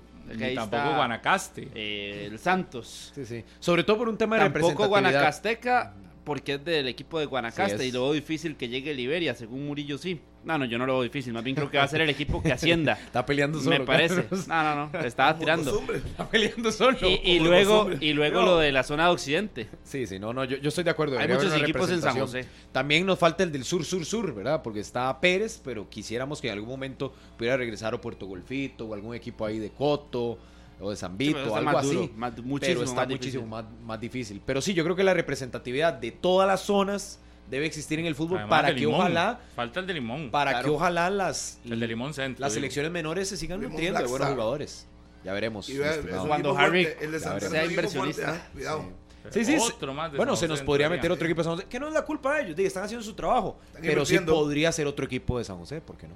Sí, pero, pero Cuando los Harry sea equipos, inversionista de Limón, usted sabe, ese equipo de Limón Black Star. los equipos de pueblo son los que tienen que hoy empezar a hacer tarea de sostener para que no pierdan, porque vea lo difícil que es volver. Mm, Regresar a primera es Dificilísimo. sumamente complicado. 9 y 58. Muchas gracias a Carlos Chinchilla por la información desde el Allen Rilloni. A Eric, el encargado de prensa del cuadro de Grecia, también por toda la colaboración. Y evidentemente a doña Peggy Guillén, la gerente general del equipo de Grecia, por todo el apoyo que nos han dado para poder tener esta información y poder ir hoy al primer entrenamiento y tener imágenes del primer entrenamiento de Mauricio Wright al frente del cuadro de Grecia. Seguimos con el tema con el que iniciamos, ¿verdad? Sí. Ya está con nosotros el abogado Don Antonio Cabal Trejo. Don Antonio, un gusto saludarlo en Monumental en 120 minutos. Ayer dábamos a conocer, buenos días, por supuesto. Ayer dábamos a conocer esa denuncia que, en la cual usted evidentemente está asesorando al referee central Keylor Herrera. Y para arrancar sobre eso, ¿verdad? La denuncia, de dónde parte, la búsqueda de Keylor, asesoría eh, con su persona y se interpone esta denuncia a nivel administrativo en la Federación Costarricense de Fútbol. Buenos días, licenciado. Sí, muy buenos días, así es justamente como lo comenta. Licenciado, evidentemente la denuncia ustedes la trazan en un tema de, del supuesto delito de difamación. Si nos pudiera contar un poco más o menos qué es lo que Keylor está tratando de interpelar ante la Federación Costarricense de Fútbol. Bueno, aquí es el, caso de unas personas que se ven afectadas, como ya es de conocimiento, una publicación sobre criterios que pertenecen directamente a gremio. En este caso, pues, eh, mi representado, con lo que se ve inmerso directamente, es un, ambiente eh, bastante complicado en torno a él, porque se ha generado internamente o de forma administrativa dentro del equipo de trabajo de la Fede de Fútbol, una, eh, pues como una cacería de brujas, es como le gusta casualmente pues preferirse mi representado. Esta cacería de brujas lo que trata es en el menor tiempo posible buscar a una persona responsable o, en todo caso, eh, inventar la verdad, inventar a una persona responsable que implica como tal este, pues la asociación de hechos que podrían llegar a tener algún elemento ilícito, como lo es la información privada, la información, la difusión de información que no está dirigida hacia terceras personas, ¿verdad? Que tiene un objetivo interno y a partir de ahí entonces, eh, con la intención de buscar esta cacería de brujas, se afecta a mi representado eh, por, un, por un potencial, un, comportamiento, un hecho de, difamación calumniosa, como usted eh, mencionaba. Sin embargo, la, la, intención es proceder con un trámite administrativo que venga a garantizarle a mi representado el debido proceso. Ahora, licenciado, entendía también que parte de lo que reseñaba la denuncia es que inclusive con esto que usted decía de la cacería de brujas, como lo quiere llamar Keylor, se le estaba hasta aduciendo de parte de algunos de los involucrados a los que él denuncia, a los otros referees, que él se asumiera esa posición de culpable de haber filtrado, aunque no lo fuera. Sí, bueno, nosotros tenemos pruebas eh, que son directas, contundentes, eh, sin mayor especulación que vamos a presentar de forma directa, ¿verdad? O que ya se presentaron en forma directa eh, administrativamente. Estas pruebas, pues lo que vienen a evidenciar es que, eh, pues sí, efectivamente hay, hay un ofrecimiento interno de una ventaja y un tema, digámoslo así, de ver el tema tras tras el biombo, tras las paredes, ¿verdad? esconderse un poco para resolver por afuera, eh, con la misma intención, ¿verdad? Eh, buscar a, un culpable y dejarse llevar por el chisme y por las habladurías, digámoslo así, más que por los eh, hechos y elementos de prueba que se tienen para poder atribuir a una persona pues un comportamiento determinado, ¿verdad? A partir de ahí entonces, como le comentaba, es eh, para, para mi representado el tema directamente es que se está viendo afectado por una serie de, digamos así, de chismes que se han hecho en, el, en los cuales es un, es un proceso, digamos, hablado en el que no se ha presentado ningún solo elemento de prueba que, que venga a vincular a mi representado con algo. Incluso, licenciado, Keylor estaba fuera del país, ¿verdad? Estaba en Ciudad de Guatemala cuando se dan estos hechos de, de esos mensajes que se comparten y demás.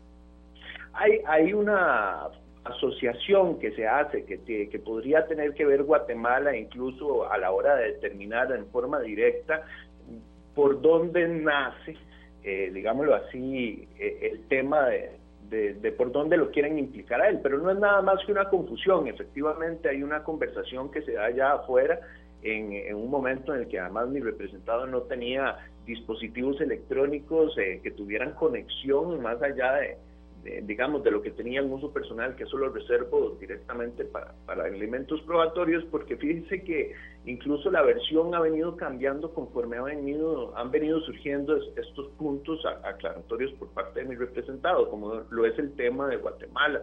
En donde primero se decía que era por medio de un dispositivo determinado que se habían compartido las imágenes y después se dicen que no, que es por medio de otro dispositivo, tratando de hacer que la, que la historia calce un poco con la realidad que mi representado va exponiendo. Entonces sí, efectivamente, este, parece que tiene un origen que, que, es un origen de una confusión con la cual quieren involucrar a mi representado, pero bueno, más allá de, como le digo, de, un chisme, eh, no hay ningún elemento de prueba que verdaderamente pueda llegar a asociársele a mi representado.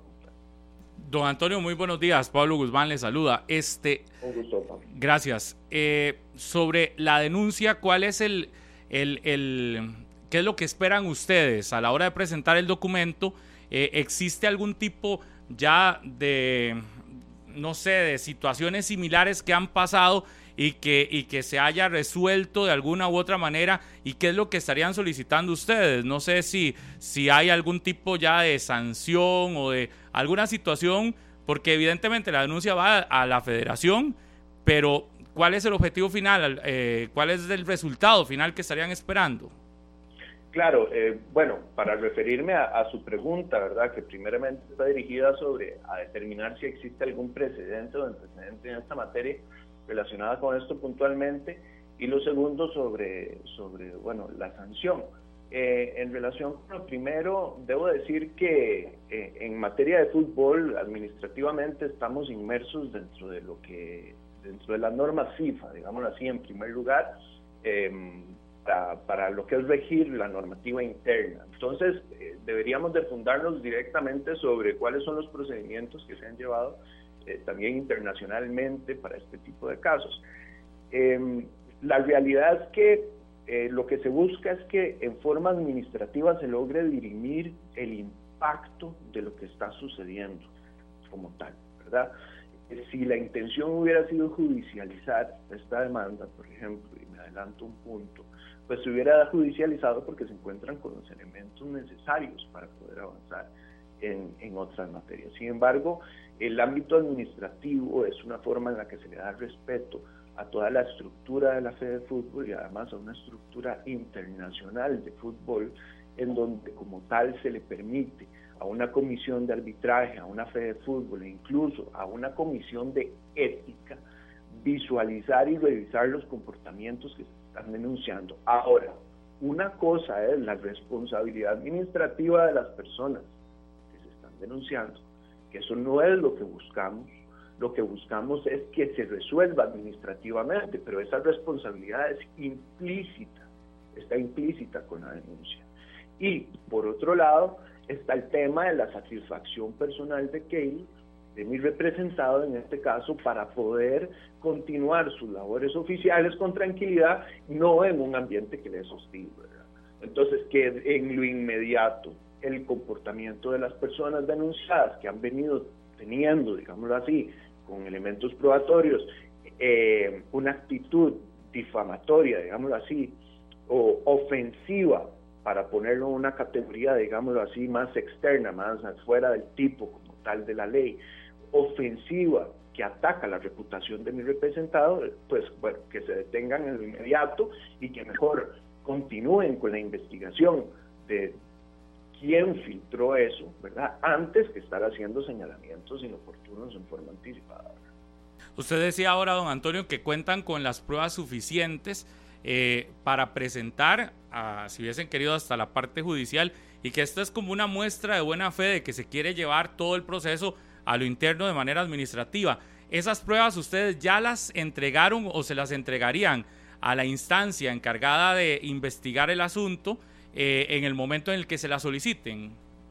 Esas pruebas eh, se entregarían en el momento en el que soliciten. Igual hay, una, hay un juego de pruebas que como tal se estaría entregando eh, directamente en esta semana. ¿Cuál es el objetivo? Bueno, las pruebas, como usted sabe, actualmente se, se, almacenan de diferentes maneras. La forma en la que se puede corroborar directamente la prueba que se está ofreciendo es, es con pues, dispositivos electrónicos, por ejemplo, en este momento y demás, así como las versiones de cada una de las personas. Entonces no va a ser algo que vayamos a discutir directamente en esta etapa procesal. momento en que sea requerido, eso sí, las pruebas están con la certificación necesaria que, requiere como tal la ley para darle el elemento eh, de la verificación que se utiliza por medio de, los representantes del Estado, en este caso notarial, y a partir de ahí, entonces, eh, determinar administrativamente más que nada un debido proceso. Lo primero es eh, pues que, se detengan eh, de, de, estar responsabilizando, en especial interna y públicamente a mi representado, y a partir de ahí entonces, por supuesto, que cada quien dé su versión, porque los denunciados no dejan de ser un elemento probatorio de nuestro interés, por ejemplo. Entonces, cada uno de ellos, en especial dos de los denunciados, pues eh, nos interesan convocarlos para que den su versión sobre qué es lo que están diciendo y qué es lo que ha venido pasando, que hay un elemento sustancial. Y efectivamente, por otro lado, pues la prueba documental que se estaría aportando apenas la, comisión de arbitraje nos conceda la audiencia. Justamente sobre eso, licenciado, porque dentro de la petitoria de la denuncia, ¿verdad? Está esa audiencia conciliatoria que es para sentar a todas las partes pero también se le pide a los involucrados abstenerse, ¿verdad? A medida de lo posible, de hablar sobre este tipo de circunstancias, aunque ya algunos lo han hecho, por lo menos de manera pública, licenciado. Así es, eh, sí, es, es, es una ¿verdad? Que, que bueno, que, me imagino que la experiencia tal en este tipo de casos, ¿verdad? Que, que hacen que, que las personas se vean motivadas a compartir en mayor medida detalles que, no corresponden y terminan viéndose implicadas en consecuencias que tal vez, que tal vez no medían a futuro, ¿verdad? Y como es el hecho de referirnos a, una persona. En este caso, bueno, tenemos eh, un código penal muy bien estructurado y desarrollado, pues lo que son los, los delitos directamente relacionados con las ofensas a las personas y pues esas ofensas se pueden dar en diferentes entornos, con diferentes configuraciones y además eh, con, dependiendo del fondo. En este caso el fondo de la ofensa es que se le está atribuyendo a mi representado un acto delictuoso y pues eh, no hay ningún elemento de prueba que verdaderamente atine en contra de mi representado en absolutamente nada, nada más que la mera suposición y, el intento ahí matemático de relacionar una cosa con otra, pero la realidad es que, que no, que, que no, no, hay ningún elemento de, prueba. Y se está presionando, por otro lado, a un periodista para que este, eh, difunda cuál es el medio en el que obtiene con esta misma intención, ¿verdad? De, cacería de brujas al fin y al cabo, pero entonces le dejan en las manos del periodista casi, ¿verdad? Que definir y determinar a quién perseguir, ¿verdad? Y pues habrá que determinar eh, la prueba que tenga el periodista en, su momento para, para señalar si es que llega a señalar verdaderamente quién es el responsable, porque llama muchísimo la atención que se, que se señale a una persona inocente de la nada. Don Antonio, buenos días. Carlos Serrano le, le saluda.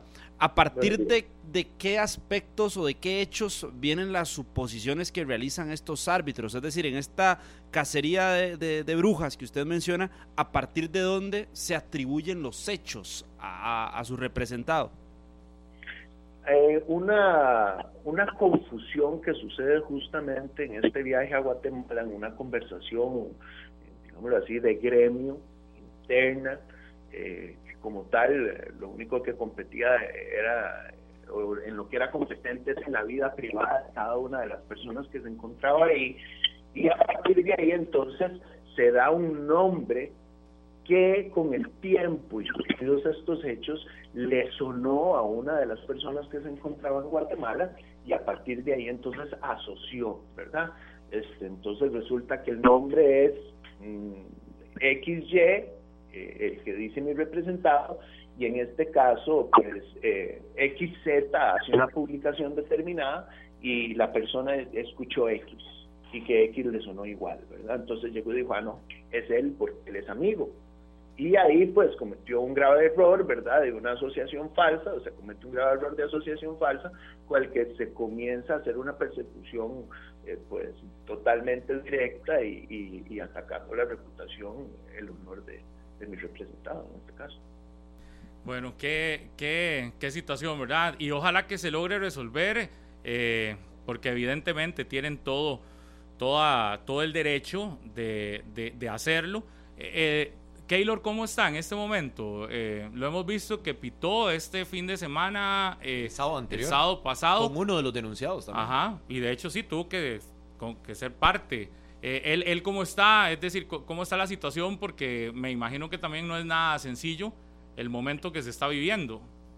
Eh, don Keylor es un excelente profesional en su oficio, sin duda alguna, no solo se, se, nota en la cancha, sino se nota en su comportamiento como tal y en la manera en la que responde a estas cosas. Me parece que logra diferenciar con muchísima claridad lo que es un acto oficial en su comportamiento como, como árbitro y lo que son sus compañeros eh, eh, como tal referees o arbitraje dentro de una estructura y lo que es un tema que, que, ya rosa o que es de índole personal y que sí tiene que ver con un comportamiento interno, eh, tal vez por ser el mismo ambiente, pero que ya rosa lo que es el tema personal. Me parece que eso él eh, en eso no tiene ningún problema y también tiene pues un carácter que va hacia de frente. Él tiene toda la intención de conversar y de mediar por, por, por medio de la comisión de arbitraje con las personas denunciadas y dejar las cosas en claro, pero también casualmente por ese comportamiento, ¿verdad?, de lograr diferenciar lo oficial de lo personal. Entonces me parece que él sí tiene muchísima claridad en eso. Este, la idea es que Keylor sufra la menor cantidad de consecuencias, eh, digámoslo así, de estas consecuencias que podrían llegar a surgir un, poco por el tema de, cómo, de cómo se maneja la agenda normalmente profesional en estos casos y que pues evidentemente pues eh, lo justo es que, si se va a decir algo de él pues se diga a través de un proceso determinado que, que lo señale en forma clara y contundente y no por medio de, una presión que le puede llegar o que ya incluso le ha afectado o ha intentado, no ha afectado, no lo afirmo, pero que ha intentado afectarle en su trabajo como lo fueron unas llamadas telefónicas que recibió antes de un, de un, de un encuentro arbitral. Usted comprenderá que cinco minutos antes de iniciar un encuentro arbitral, llamadas telefónicas que eran competentes a este tema, pues evidentemente eh, pues es una falta de respeto al oficio directamente del profesional por personas que no tienen desconocimiento de que él se encuentra, por ejemplo, en ese momento trabajando desde hace más, más de tres horas atrás de iniciar el encuentro deportivo. Entonces, se ha mantenido con muchísima fuerza, contundente, muy claro. Este, ah, se ha dejado además asesorar, eh, ha comprendido, digamos, los objetivos que él busca con los objetivos que son concordantes con la ley. Y no, me parece que, excelente, tiene un comportamiento totalmente entero en este, en este caso. Don Antonio, muchísimas gracias por estas eh, amplias explicaciones, muy amable. Eh, y, de verdad esperamos que esto se logre resolver. Estaremos muy pendientes del tema en la Federación Costarricense de Fútbol y, ver cuándo ya eh, también la federación lo asume y empieza con el tema de la investigación. Muy amable. Con mucho gusto. Muchísimas gracias a ustedes y que tengan una linda mañana. Gracias. Don Antonio.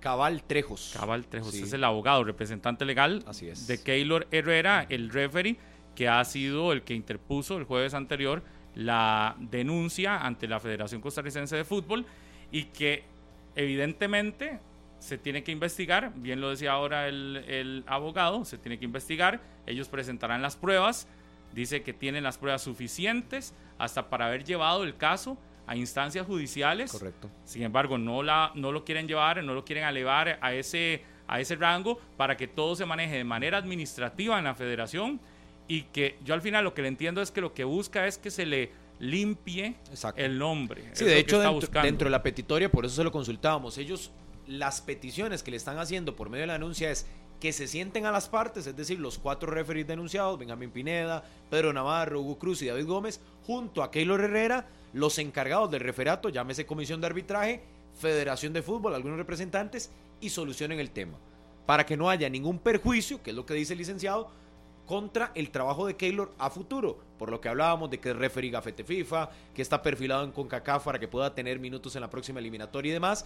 Eso es lo que no buscan, porque, decía el licenciado, si hubiéramos querido perjudicar a esto, o de Keylor perjudicar a esos cuatro compañeros, lo hubieran llevado a la parte judicial, inclusive con una acción civil resarcitoria, ¿verdad? Que es cobrar dinero por los daños que eventualmente le habrían hecho a su persona y a su imagen. Entonces, esto lo llevan meramente administrativo para que se resuelva ahí mismo, donde esperamos que se pueda resolver. Evidentemente hemos escuchado la parte denunciante y le abrimos el espacio a eh, don Pedro Navarro, que eh, nos dijo que sí nos atendía, ¿verdad? Entonces no sé si ya estará listo o no, para que también tenga eh, la oportunidad de referirse al tema, de referirse a la situación esta que nos ha explicado ampliamente eh, el abogado de Keylor Herrera y que decíamos es eh, la noticia con la que cerramos ayer el día en Noticias Repretel y que hoy se tiene que dar como el seguimiento porque es evidente que hay una situación que ya sobrepasa la actuación de los árbitros en el verde, sino que ya ahora hay una denuncia metida no en instancias judiciales, hay una ya en instancias judiciales que es contra el periodista que hizo público el chat y ahí es una cuestión de, de, de, derecho, de, está el derecho a la información. Aquí uno no puede opinar porque tendrán que ser las autoridades judiciales las que definan, porque el caso sí se llevó a instancias judiciales. Eh, y el otro caso este, que sí es administrativo, y será la federación, muy probablemente mañana reciban el documento en la reunión de mañana que tienen eh, el comité ejecutivo y empiecen ya a buscar la solución. Lo que escuché del abogado es que tienen el interés de resolver esto. Tienen el interés de resolver sí, sí, esto. Claro. Y que ahí se termine el tema. Por eso le decía, con la audiencia, con las partes, que se digan las cosas, que se hablen y al final de lleguen a un acuerdo. O sea, no, no debería de trascender de acuerdo a lo que plantea por lo menos el denunciante, en este caso Kelo Herrera, por medio de su abogado. Es decir, que todo se resuelva ahí en una, en una audiencia conciliatoria, es decir, donde concilien todos, se arreglen, se digan las cosas que se tengan que decir, es donde tiene que se disculpen y demás. El comité ejecutivo me parece que es donde tiene que asumir. Si la figura de la comisión de arbitraje no ha funcionado en muchas cosas, me parece que ya llegó el momento que el comité ejecutivo sea el que tenga que asumir para resolver esto, que son situaciones que están totalmente lejanas al, a lo que es importante, que al final es el fútbol y al final es el desarrollo eh, de ojalá un arbitraje bueno. Y tienen la posibilidad, ¿verdad? Creo que se la están poniendo ahí como quien dice un poco más sencilla de resolver las cosas, sentarlos a todos y listo, hablemos. Citémonos, hablémonos, digamos las cosas, qué fue lo que pasó, aclarar todo y listo. Esto se tenía que resolver desde hace tiempo. es decir, esto este es un tema que debió haberse cerrado desde, desde la semana en la que se dio la filtración de los chats. cerrado, si lo quieren judicializar, que lo judicialicen, judicialicen, pero el resto de cosas debieron haberse resuelto. Hace rato. Desde hace tiempo. Es decir, sigue en, el asunto y se ha querido hacer más grande. Y bueno. Hemos hecho contacto con Hugo Cruz, pero sigue ocupado y entonces me es uno de los denunciados también. Correcto. Y obviamente Hugo, saludarlo aquí, agradecerle que haga un impasse en su trabajo, que nos pueda atender con todo eso que se ha venido con respecto a esa denuncia de Keylor Rivera ante usted, Benjamín Pineda, Pedro y me falta uno. David Gómez y, David Benjamín Pineda. Buenos días. Buenos días, Harry, Pablo, eh, no sé quiénes más están ahí en cabina. Eh, un cordial saludo, esperando que se encuentren bien a todos los radioyentes pues eh, en la mañana escuché y hablé con Pedro, pues bastante sorprendido de, la determinación del compañero de, proceder de esa forma, pero ante todo y sobre todo con la conciencia muy, muy tranquila de que obviamente las denuncias no tienen ni pies ni cabeza y serán las instancias superiores quienes, quienes lo determinen. Nosotros a la espera de recibir información porque, como mismo lo decía Pedro, no, no, no tenemos conocimiento ni nos han hecho pasar ningún documento en relación a la, a la citada denuncia, pero como le digo, de antemano sumamente tranquilo porque eh, lo que sea que se haya denunciado no, no tiene ni pie ni cabeza. Hugo, buenos días, Carlos Serrano le, le saluda. ¿Cómo está entonces la situación dentro del gremio, sobre todo con, con Keylor Herreras y ahí cómo está la relación entre todos los árbitros y obviamente con Keylor?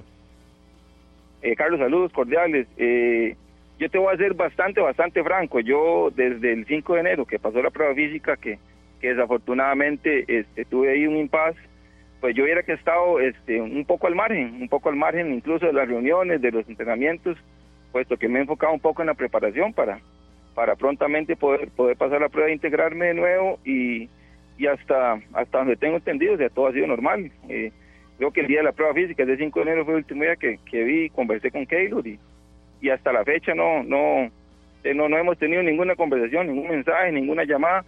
Entonces, viera que a mí sí me extraña muchísimo, como le digo, la actitud y la posición de él, puesto que no, no, no, o sea, no tiene razonabilidad lo que, lo, la, la forma en la que está procediendo. Siempre hemos tratado de, de manejar a lo interno, este, cualquier situación que se presente. En el caso de Pedro, de mi persona, Carlos Salazar, este, como, como los más viejillos, siempre hemos tratado de llevar un poco de liderazgo del, del gremio, pero esa situación sí se sale de contexto y, habrá que enfrentarla como, como corresponde, ¿verdad? Hugo, muy buenos días, placer saludarle. Eh, escuchábamos ahora al abogado y decía eh, que tenía pruebas suficientes para presentar en el momento en el que el comité ejecutivo lo, lo, así lo solicitara y hasta el punto de llevar esto a una instancia judicial, pero no lo quisieron hacer para que sea todo un tema administrativo. ¿Ustedes están dispuestos a sentarse a, conversar con la otra parte, a, ver si esto se resuelve de una manera eh, pacífica, tranquila, sin necesidad de hacer eh, quizás grandes investigaciones y de buscar la forma en la que digo, tras de que está siendo afectado el arbitraje por otras cosas, que todavía es, es este tema se le, se le endose al arbitraje que ya de por sí está siendo muy cuestionado. Entonces, ¿estarían ustedes en esa, en esa línea dispuestos? No sé si se han reunido, si han podido hablar para intentar buscar una solución antes de que la situación pase a más. Pablo, bueno, saludos cordiales igual. Eh, vamos a ver, eh, como, como como es un estribillo, ¿verdad? Vivimos en un país de derecho y cada quien tiene derecho a presentar lo que corresponde y como el abogado lo puede haber expuesto, llegará el momento en que tiene que basarse con pruebas. No sé, desconozco cuáles a cuáles pruebas se refiere. Eh, las situaciones a lo interno del grupo siempre se han manejado, como usted lo dice, de forma pacífica, como una familia, eh, buscando soluciones, como dice usted, el arbitraje ya por sí solo es suficientemente polémico y suficientemente complicado eh, en relación a los temas de cancha como para como para ponerse en estos casos, pero de mi parte yo no he conversado con absolutamente nadie. De mi parte yo siempre he tenido apertura. A Keylor he tratado de ayudarlo de mil y mil maneras y él será testigo y jamás lo podrá negar. Ha estado en mi casa, es amigo de mi familia. Eh, vamos a ver, entonces creo que aquí es una situación en la que se han traspasado algunas, algunos, ¿qué podríamos decir? Este, no sé, creo que había muchísimas otras formas de resolverlo, principalmente conmigo, conmigo hubiera podido hablar y yo creo que no hubiera pasado más, pero como le digo, la determinación la está tomando él, no la está, bueno, la estoy tomando yo en este caso. Entonces, de mi parte siempre yo voy a tener apertura, yo siempre voy a tener este ese espacio de conciliación, porque como le digo, quien nada debe, nada teme. Entonces, Desconozco a qué pruebas se refiere el abogado, porque mi parte no creo que tenga nada. Bueno, no creo, no, estoy completamente seguro que no tiene nada. Entonces, eh, de ahí serán, serán eh, las instancias que correspondan quienes van a decidir cuáles son los pasos a seguir. Eh, eh, Hugo, yo, uno entiende la situación que vivieron ustedes con la filtración del, del chat. Y aquí lo decíamos, debe ser demasiado feo. Ver eso, que se haya filtrado, porque evidentemente era una conversación privada y demás. Eh, y también entendemos que tienen que buscar el, el, responsable, porque imagínese trabajar en un lugar donde, donde no estás ni siquiera seguro de si te van a, a embarcar de esa manera. Igual, en la, en la búsqueda y todo eso, no pasó nunca que ustedes de alguna manera hayan mencionado el nombre de Keylor o hayan dicho algo sobre Keylor y que eso sea lo que se digo, a veces uno dice cosas hasta sin pensar, eh, ah, mira, me dijeron que Harry hizo tal cosa y tal vez eso se va haciendo más grande y se puede ir haciendo más grande. Eso nunca pasó. Algo así, si, sin la mala intención o sin señalar, porque en ocasiones uno no señala, pero, pero dice, ay, a mí me contaron que Carlos Serrano hizo tal cosa y, ya después se va haciendo más grande y entonces puede ser que se provoque algo así. Nu- nunca hubo una comunicación de esa línea en la que quizás no están señalando directamente, pero que puede provocar como que sea un señalamiento eh, eh, relacionando a Keylor con el hecho. Pablo, vea, yo puedo hablar por mí, ¿verdad? Yo no puedo hablar por los demás compañeros y ni siquiera los que están involucrados. De mi parte, de mi boca, de mi teléfono, de alguna conversación, no ha salido absolutamente nada. Este, se han hecho indagaciones, se han hecho investigaciones al interno. Eh, yo converso bastante con, con Pedro y de nuestra parte, en ningún momento se ha mencionado el nombre del compañero ni para bien ni para mal. Como le digo, se han hecho investigaciones, se han hecho indagaciones, pero todo ha quedado en lo privado. Entonces, como le digo, yo tengo la conciencia sumamente tranquila de que yo en ningún momento este, lo he mencionado y como le decía, o sea, lo del chat se ha, se ha, se ha salido un poco incluso hasta de contexto de todo lo que ahí se conversó, puesto que de nada, nada lo que se pudo haber dicho ahí o lo que se dijo tenía ninguna relación con todo lo que, lo que se ha sacado a la luz, pero como decía usted, o sea, creo que las cosas tienen muchos caminos por los cuales se pueden resolver y creo que eh, de la otra parte no se está manejando de buena forma. Trataremos en la medida de lo posible tratar de solucionar, porque al fin de cuentas, este, ya aquí hay cosas, muchísimo más importantes, muchísimo más importantes que, que un pleito en- de dimes y diretes y que al final tiene que resolverse por de la forma correcta como siempre se ha hecho.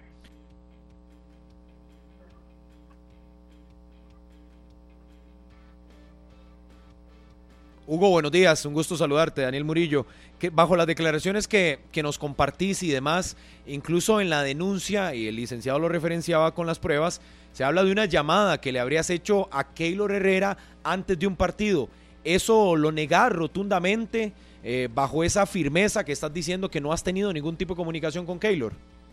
No, yo sí lo llamé, por supuesto, claro que yo lo llamé. Yo lo llamé, y, pero no tenía no tiene absolutamente nada que ver con... O sea, yo no sé hasta qué punto. Una llamada, incluso fue una llamada perdida porque no en ese momento no me contestó. Este, no tenía absolutamente nada que ver con él. Pero sí fue antes de un partido donde él iba a dirigir. Eh, correcto, sí, creo que fue un día que él estaba, creo que era que yo quería ir al estadio, entonces, este, quería saludarlo, pero ahí se quedó el asunto, al final ni fui al estadio, ni, ni pudimos conversar, pero no, no, ya no sé, no sé, ya no sé qué relación tiene una cosa con la otra, entonces, no sé, como le digo, son cosas que a uno lo sorprenden porque de, se, se, se forman especulaciones de, de cosas que no tienen, que no tienen razonabilidad. Ahora, Hugo, se habla mucho de, ese, de esa frase, ¿verdad? Cacería de brujas. Vos decías que, que lo mejor es sentarse a hablar y que siempre lo han res- resuelto todo a nivel interno.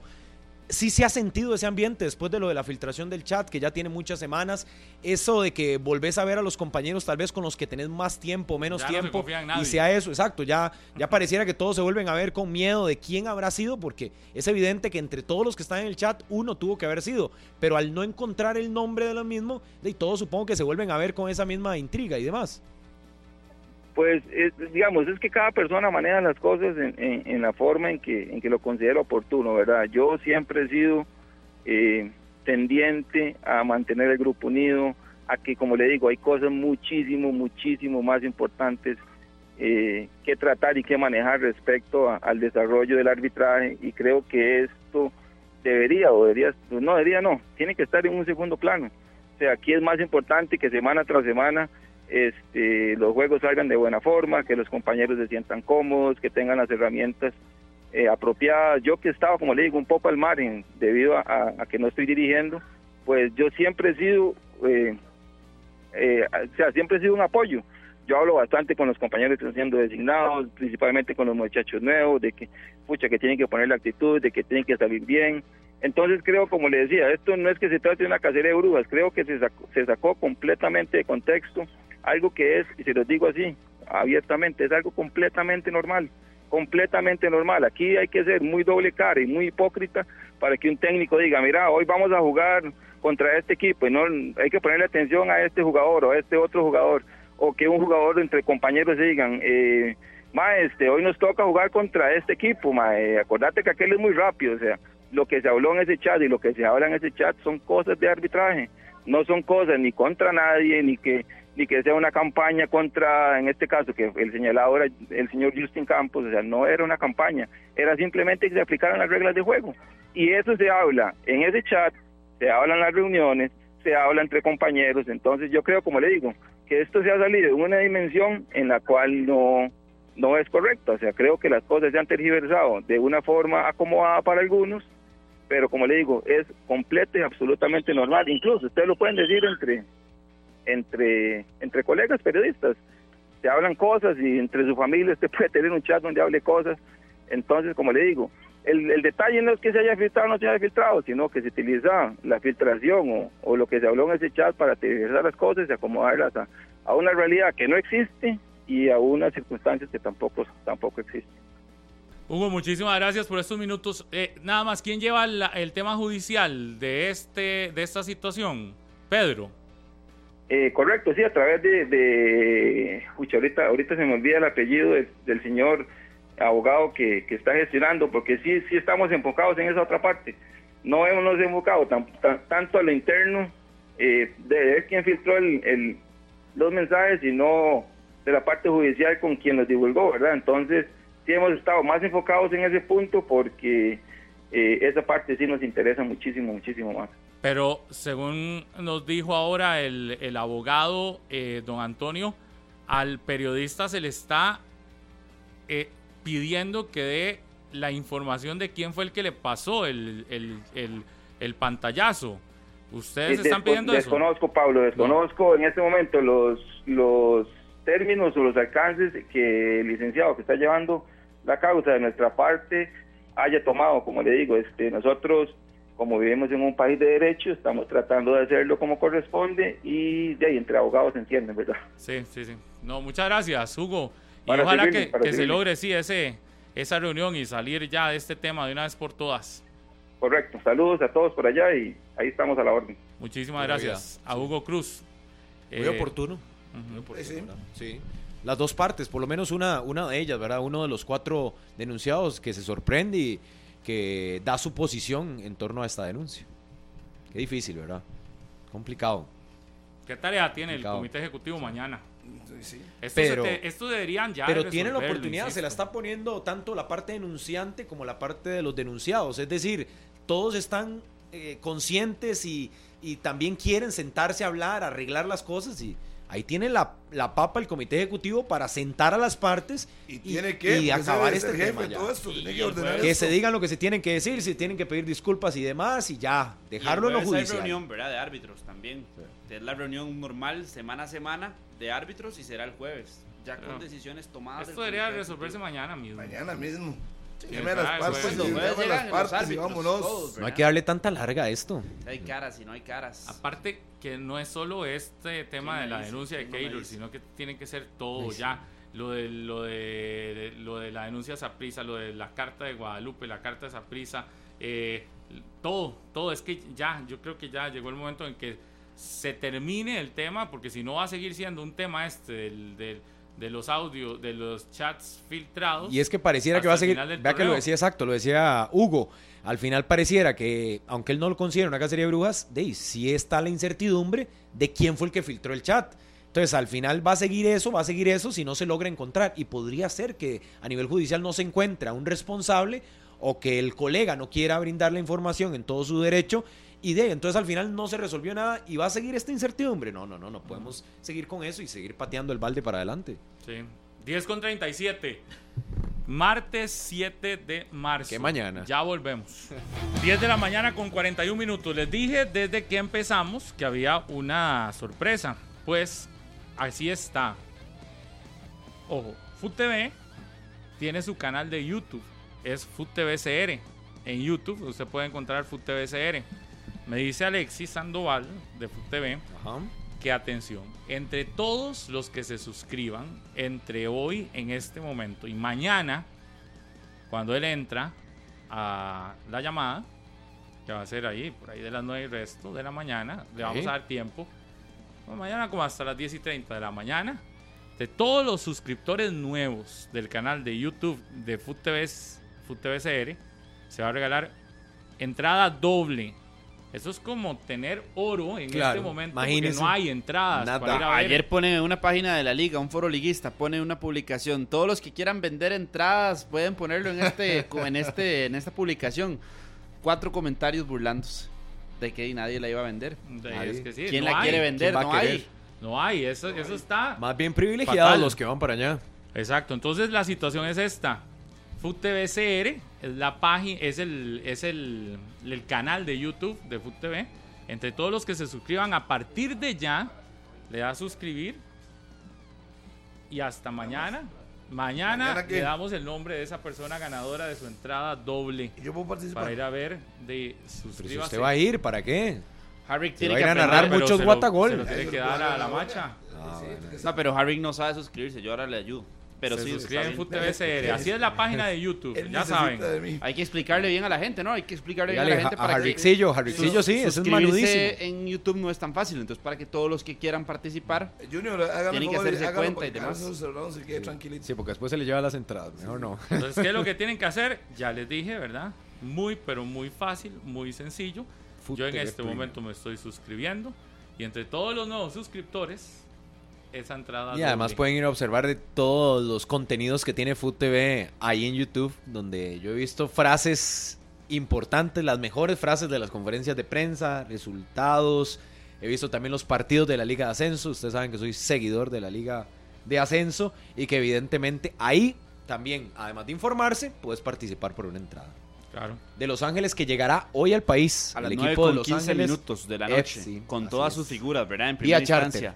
Habló Giorgio Chiellini el y dijo que conocía a algunos jugadores de la liga que había enfrentado en Brasil 2014. Sí, buen Pipo. González, a Celso Borges, ya los enfrentó en esa Copa del Mundo con la selección de Italia. Y Carlos Vela, que también ha jugado contra varios de Oiga, los que- que, que están hoy en día en la Liga Giorgio Chiellini debe tener fuertes dolores de cabeza de ese partido, porque viera las expresiones que hacía más Pablo le puede contar, estaba furioso ese día con, con la marca que estaban haciendo sus compañeros en cancha y el otro era Balotelli, recuerdo muy todos bien. vimos el partido. Increíble. No, pero lo que le iba a decir es la- las reacciones que tuvo después, porque él mismo decía lo de cómo Joel Campbell, y lo referenciaba bien, supongo que agradecido que no lo va a tener el jueves en cancha, Ajá. de que hablaba de un muchacho de que les había hecho la vida imposible. que le había hecho un penal, ¿verdad? Sí. Le había hecho un penal a, a Joel Campbell en ese partido contra la selección de Italia, al inicio del partido, Sí, yo me no acuerdo bien. Y que entrando al área Joel y que el referee era Ose, ¿no? Ah, que, no que no lo no lo termina pitando, pero era una acción Pero vea cómo pasa el tiempo, ¿ah? Bueno, Después de 10 y tanto 45. En Alajuelense están hoy esperando, bueno, que llegue el equipo rival. Correcto. La liga entrenó ayer, ¿verdad? Eh, toda la semana ha Sí, sí, sí. entrenado. Sábado, ¿no? domingo, lunes. Sábado, domingo, lunes. Mañana martes, lo hará en el estadio. Mañana en el estadio.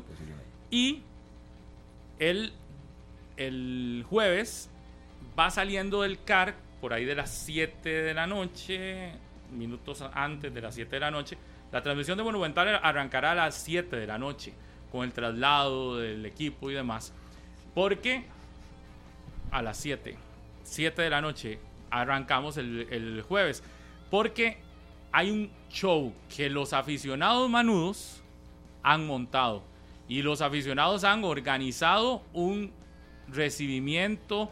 eh, es decir, yo cuando he visto a los, a los aficionados metidos de lleno en este tema, realmente eh, es donde más, donde más se sorprende uno cómo se han estado reuniendo durante estos días para que el equipo sienta el apoyo de un estadio que va a estar a reventar en un partido tan importante. Nata Santa María, uno de los de los integrantes de la banda 1104, ¿verdad?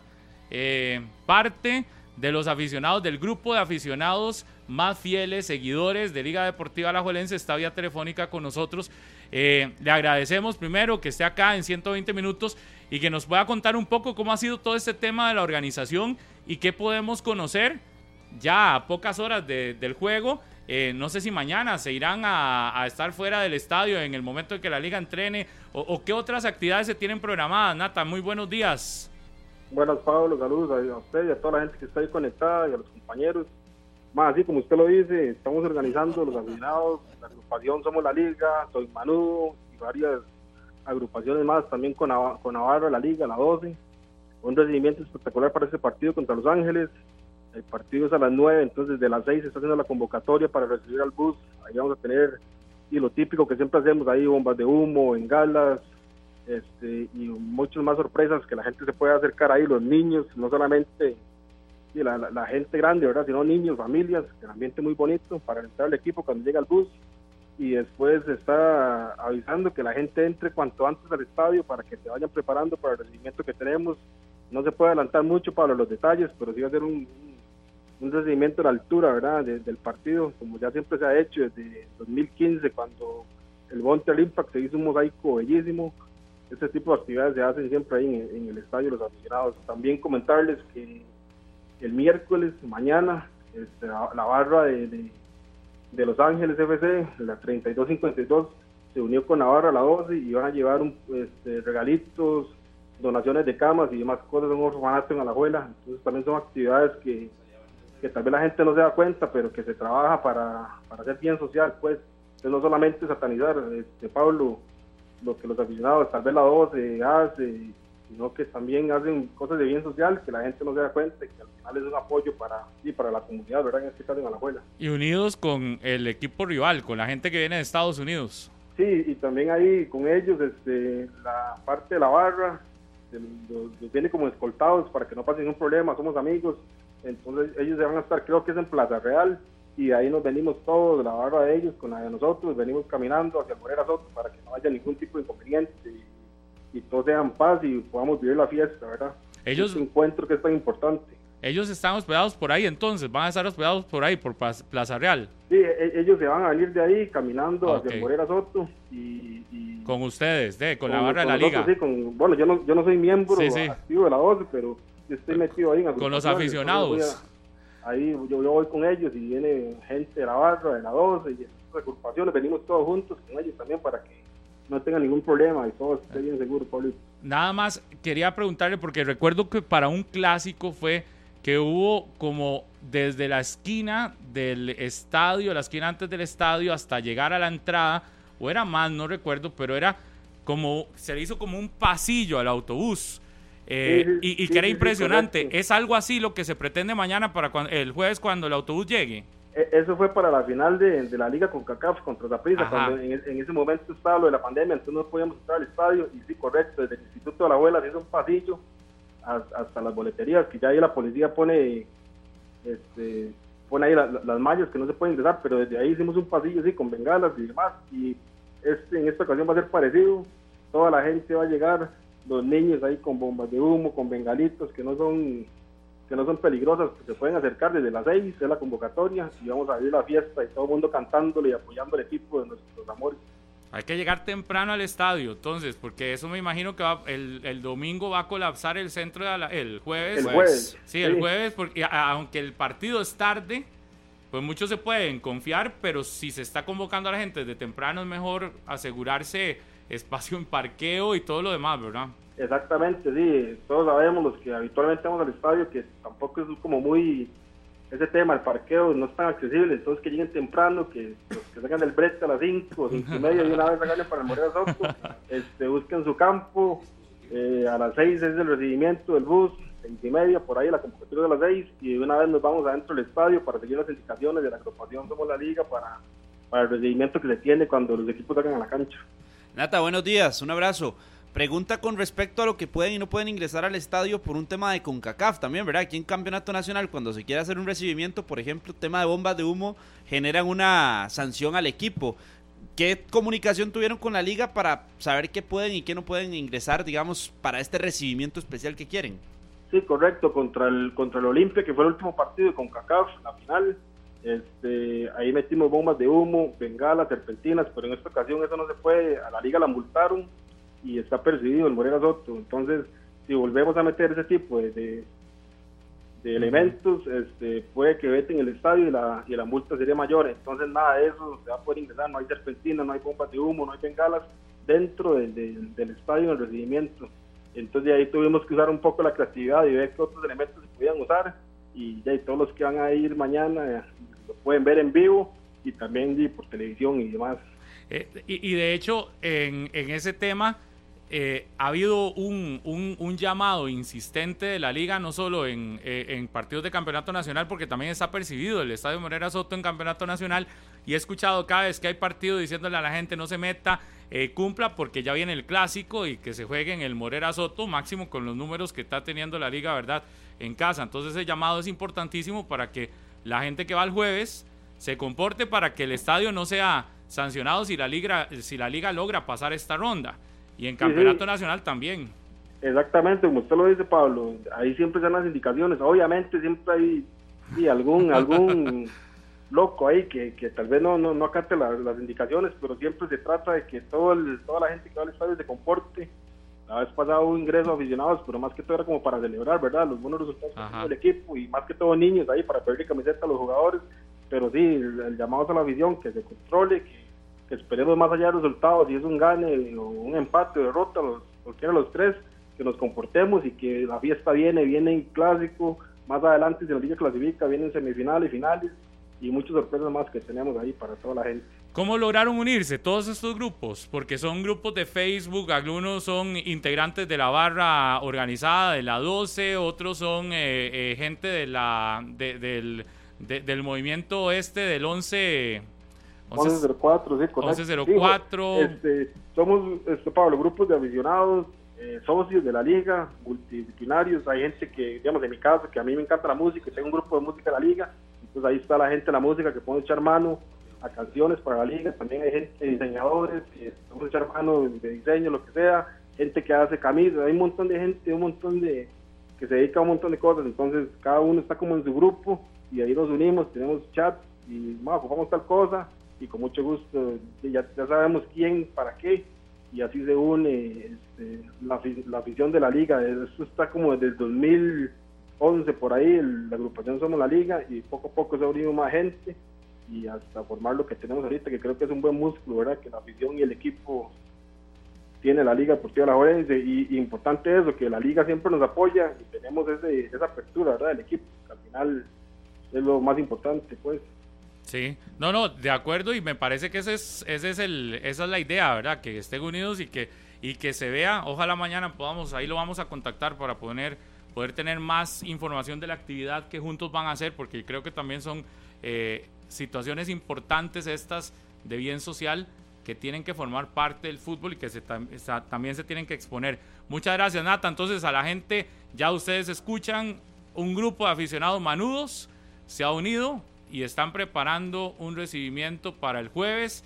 Así que si usted va para el estadio, llegue temprano, eh, disfrute y, y, de- y- y a ver qué, cómo le va a la liga en este, en este reto. Gracias, Nata. Así es, Pablo, pura vida, saludos a todos y esperemos que, y ojalá podamos sacar la victoria el día de mañana, pura vida. Así es. Pasado, El jueves. Oiga, un saludo dice aquí, un dato del de la iglesia del Llano, 150 al este hay un parqueo que es para 3700 carros a mano derecha, me dicen. Mucha gente no sabe de este parqueo donde los carros no quedan prensados. Ahí hay una opción, gracias a Eric, Iglesia del a Llano. mi buen amigo Eric Vázquez, un super dato. Pablo, yo sé que tenemos que Y ir a la... otro dato. Ajá, dígame, dígame. Vea lo que me dice. Cuente, cuente, a ver. 3700 parqueos. Eh, bueno, a eso fue lo que me puso. Hay que ver. eh, Sí, si claro, se le fue parqueo. un cero más. Ahí Sí. ahorita me. Sí, pues son muchos. Sí, muchos. Pero bueno, me dice. Buena me dice que con solo la mención que hicimos en este momento, ¿sabe cuántos nuevos suscriptores? Ya gente participando. Ni idea. Ajá. 500. Imagínese. Bueno, pero participe, tiene Muy bien. chance. Ponga a todo el mundo a suscribirse. De No, para que tenga más opciones de De participar. mañana al mediodía, a mañana antes de las 10 y como a las 10 y 30, estarán dando el nombre del Si ganador. están escuchando el programa número uno. Así es. dice A y todo replica. Es más, por cierto, ayer me mandaron un, un dato ahí de que nosotros di- dijimos que pateo para Herediano. Cuando van a escuchar, ¿Cuándo? cuando van a escuchar, escuchen bien y publiquen bien las cosas. Aquí no hablamos de pateo ayer en ningún momento, y mucho menos que iba a ser técnico Herediano. No. Entonces, para que no digan tonteras. A mí me mandaron lo que nosotros dijimos. ¿Cómo? Hay otro programa donde inventan mucho. No inventen. Este no. Hay otro. Si no, así. pregúntele al presidente de Santos. Sí. Que estaba sí, bravísimo el sábado porque dice: Es que unos colegas a la misma hora. No los escuchen entonces. Saludos para Estu. Pausa Para y volvemos. Estu, saludos, fiel seguidor. Las 11 en punto, nos vamos. Ya Pablo, viene al- noticia al cierre, nada monumental. más, para que estén atentos a Noticias Repretel, ya hay repercusiones en el gremio arbitral y también en la Federación Costarricense de Fútbol. ya se van a dar algún tipo de situaciones, Reuniones. de acercamiento. Ya lo veremos, mi estimado amigo, no coma, no coma Ansias. ansias, tranquilo. Noticias el- Repretel para que estén atentos. Y el viernes, si Dios quiere, fiesta acá. Tendremos del nue- noveno aniversario de 120 minutos. Acá en las afueras de Monumental tendremos un fiestón. Gracias. Hasta. Y, el, y estará el presidente de la liga por primera vez en entrevista acá. Hasta la próxima. Gracias. Chao. Este programa fue una producción de Radio Monumental.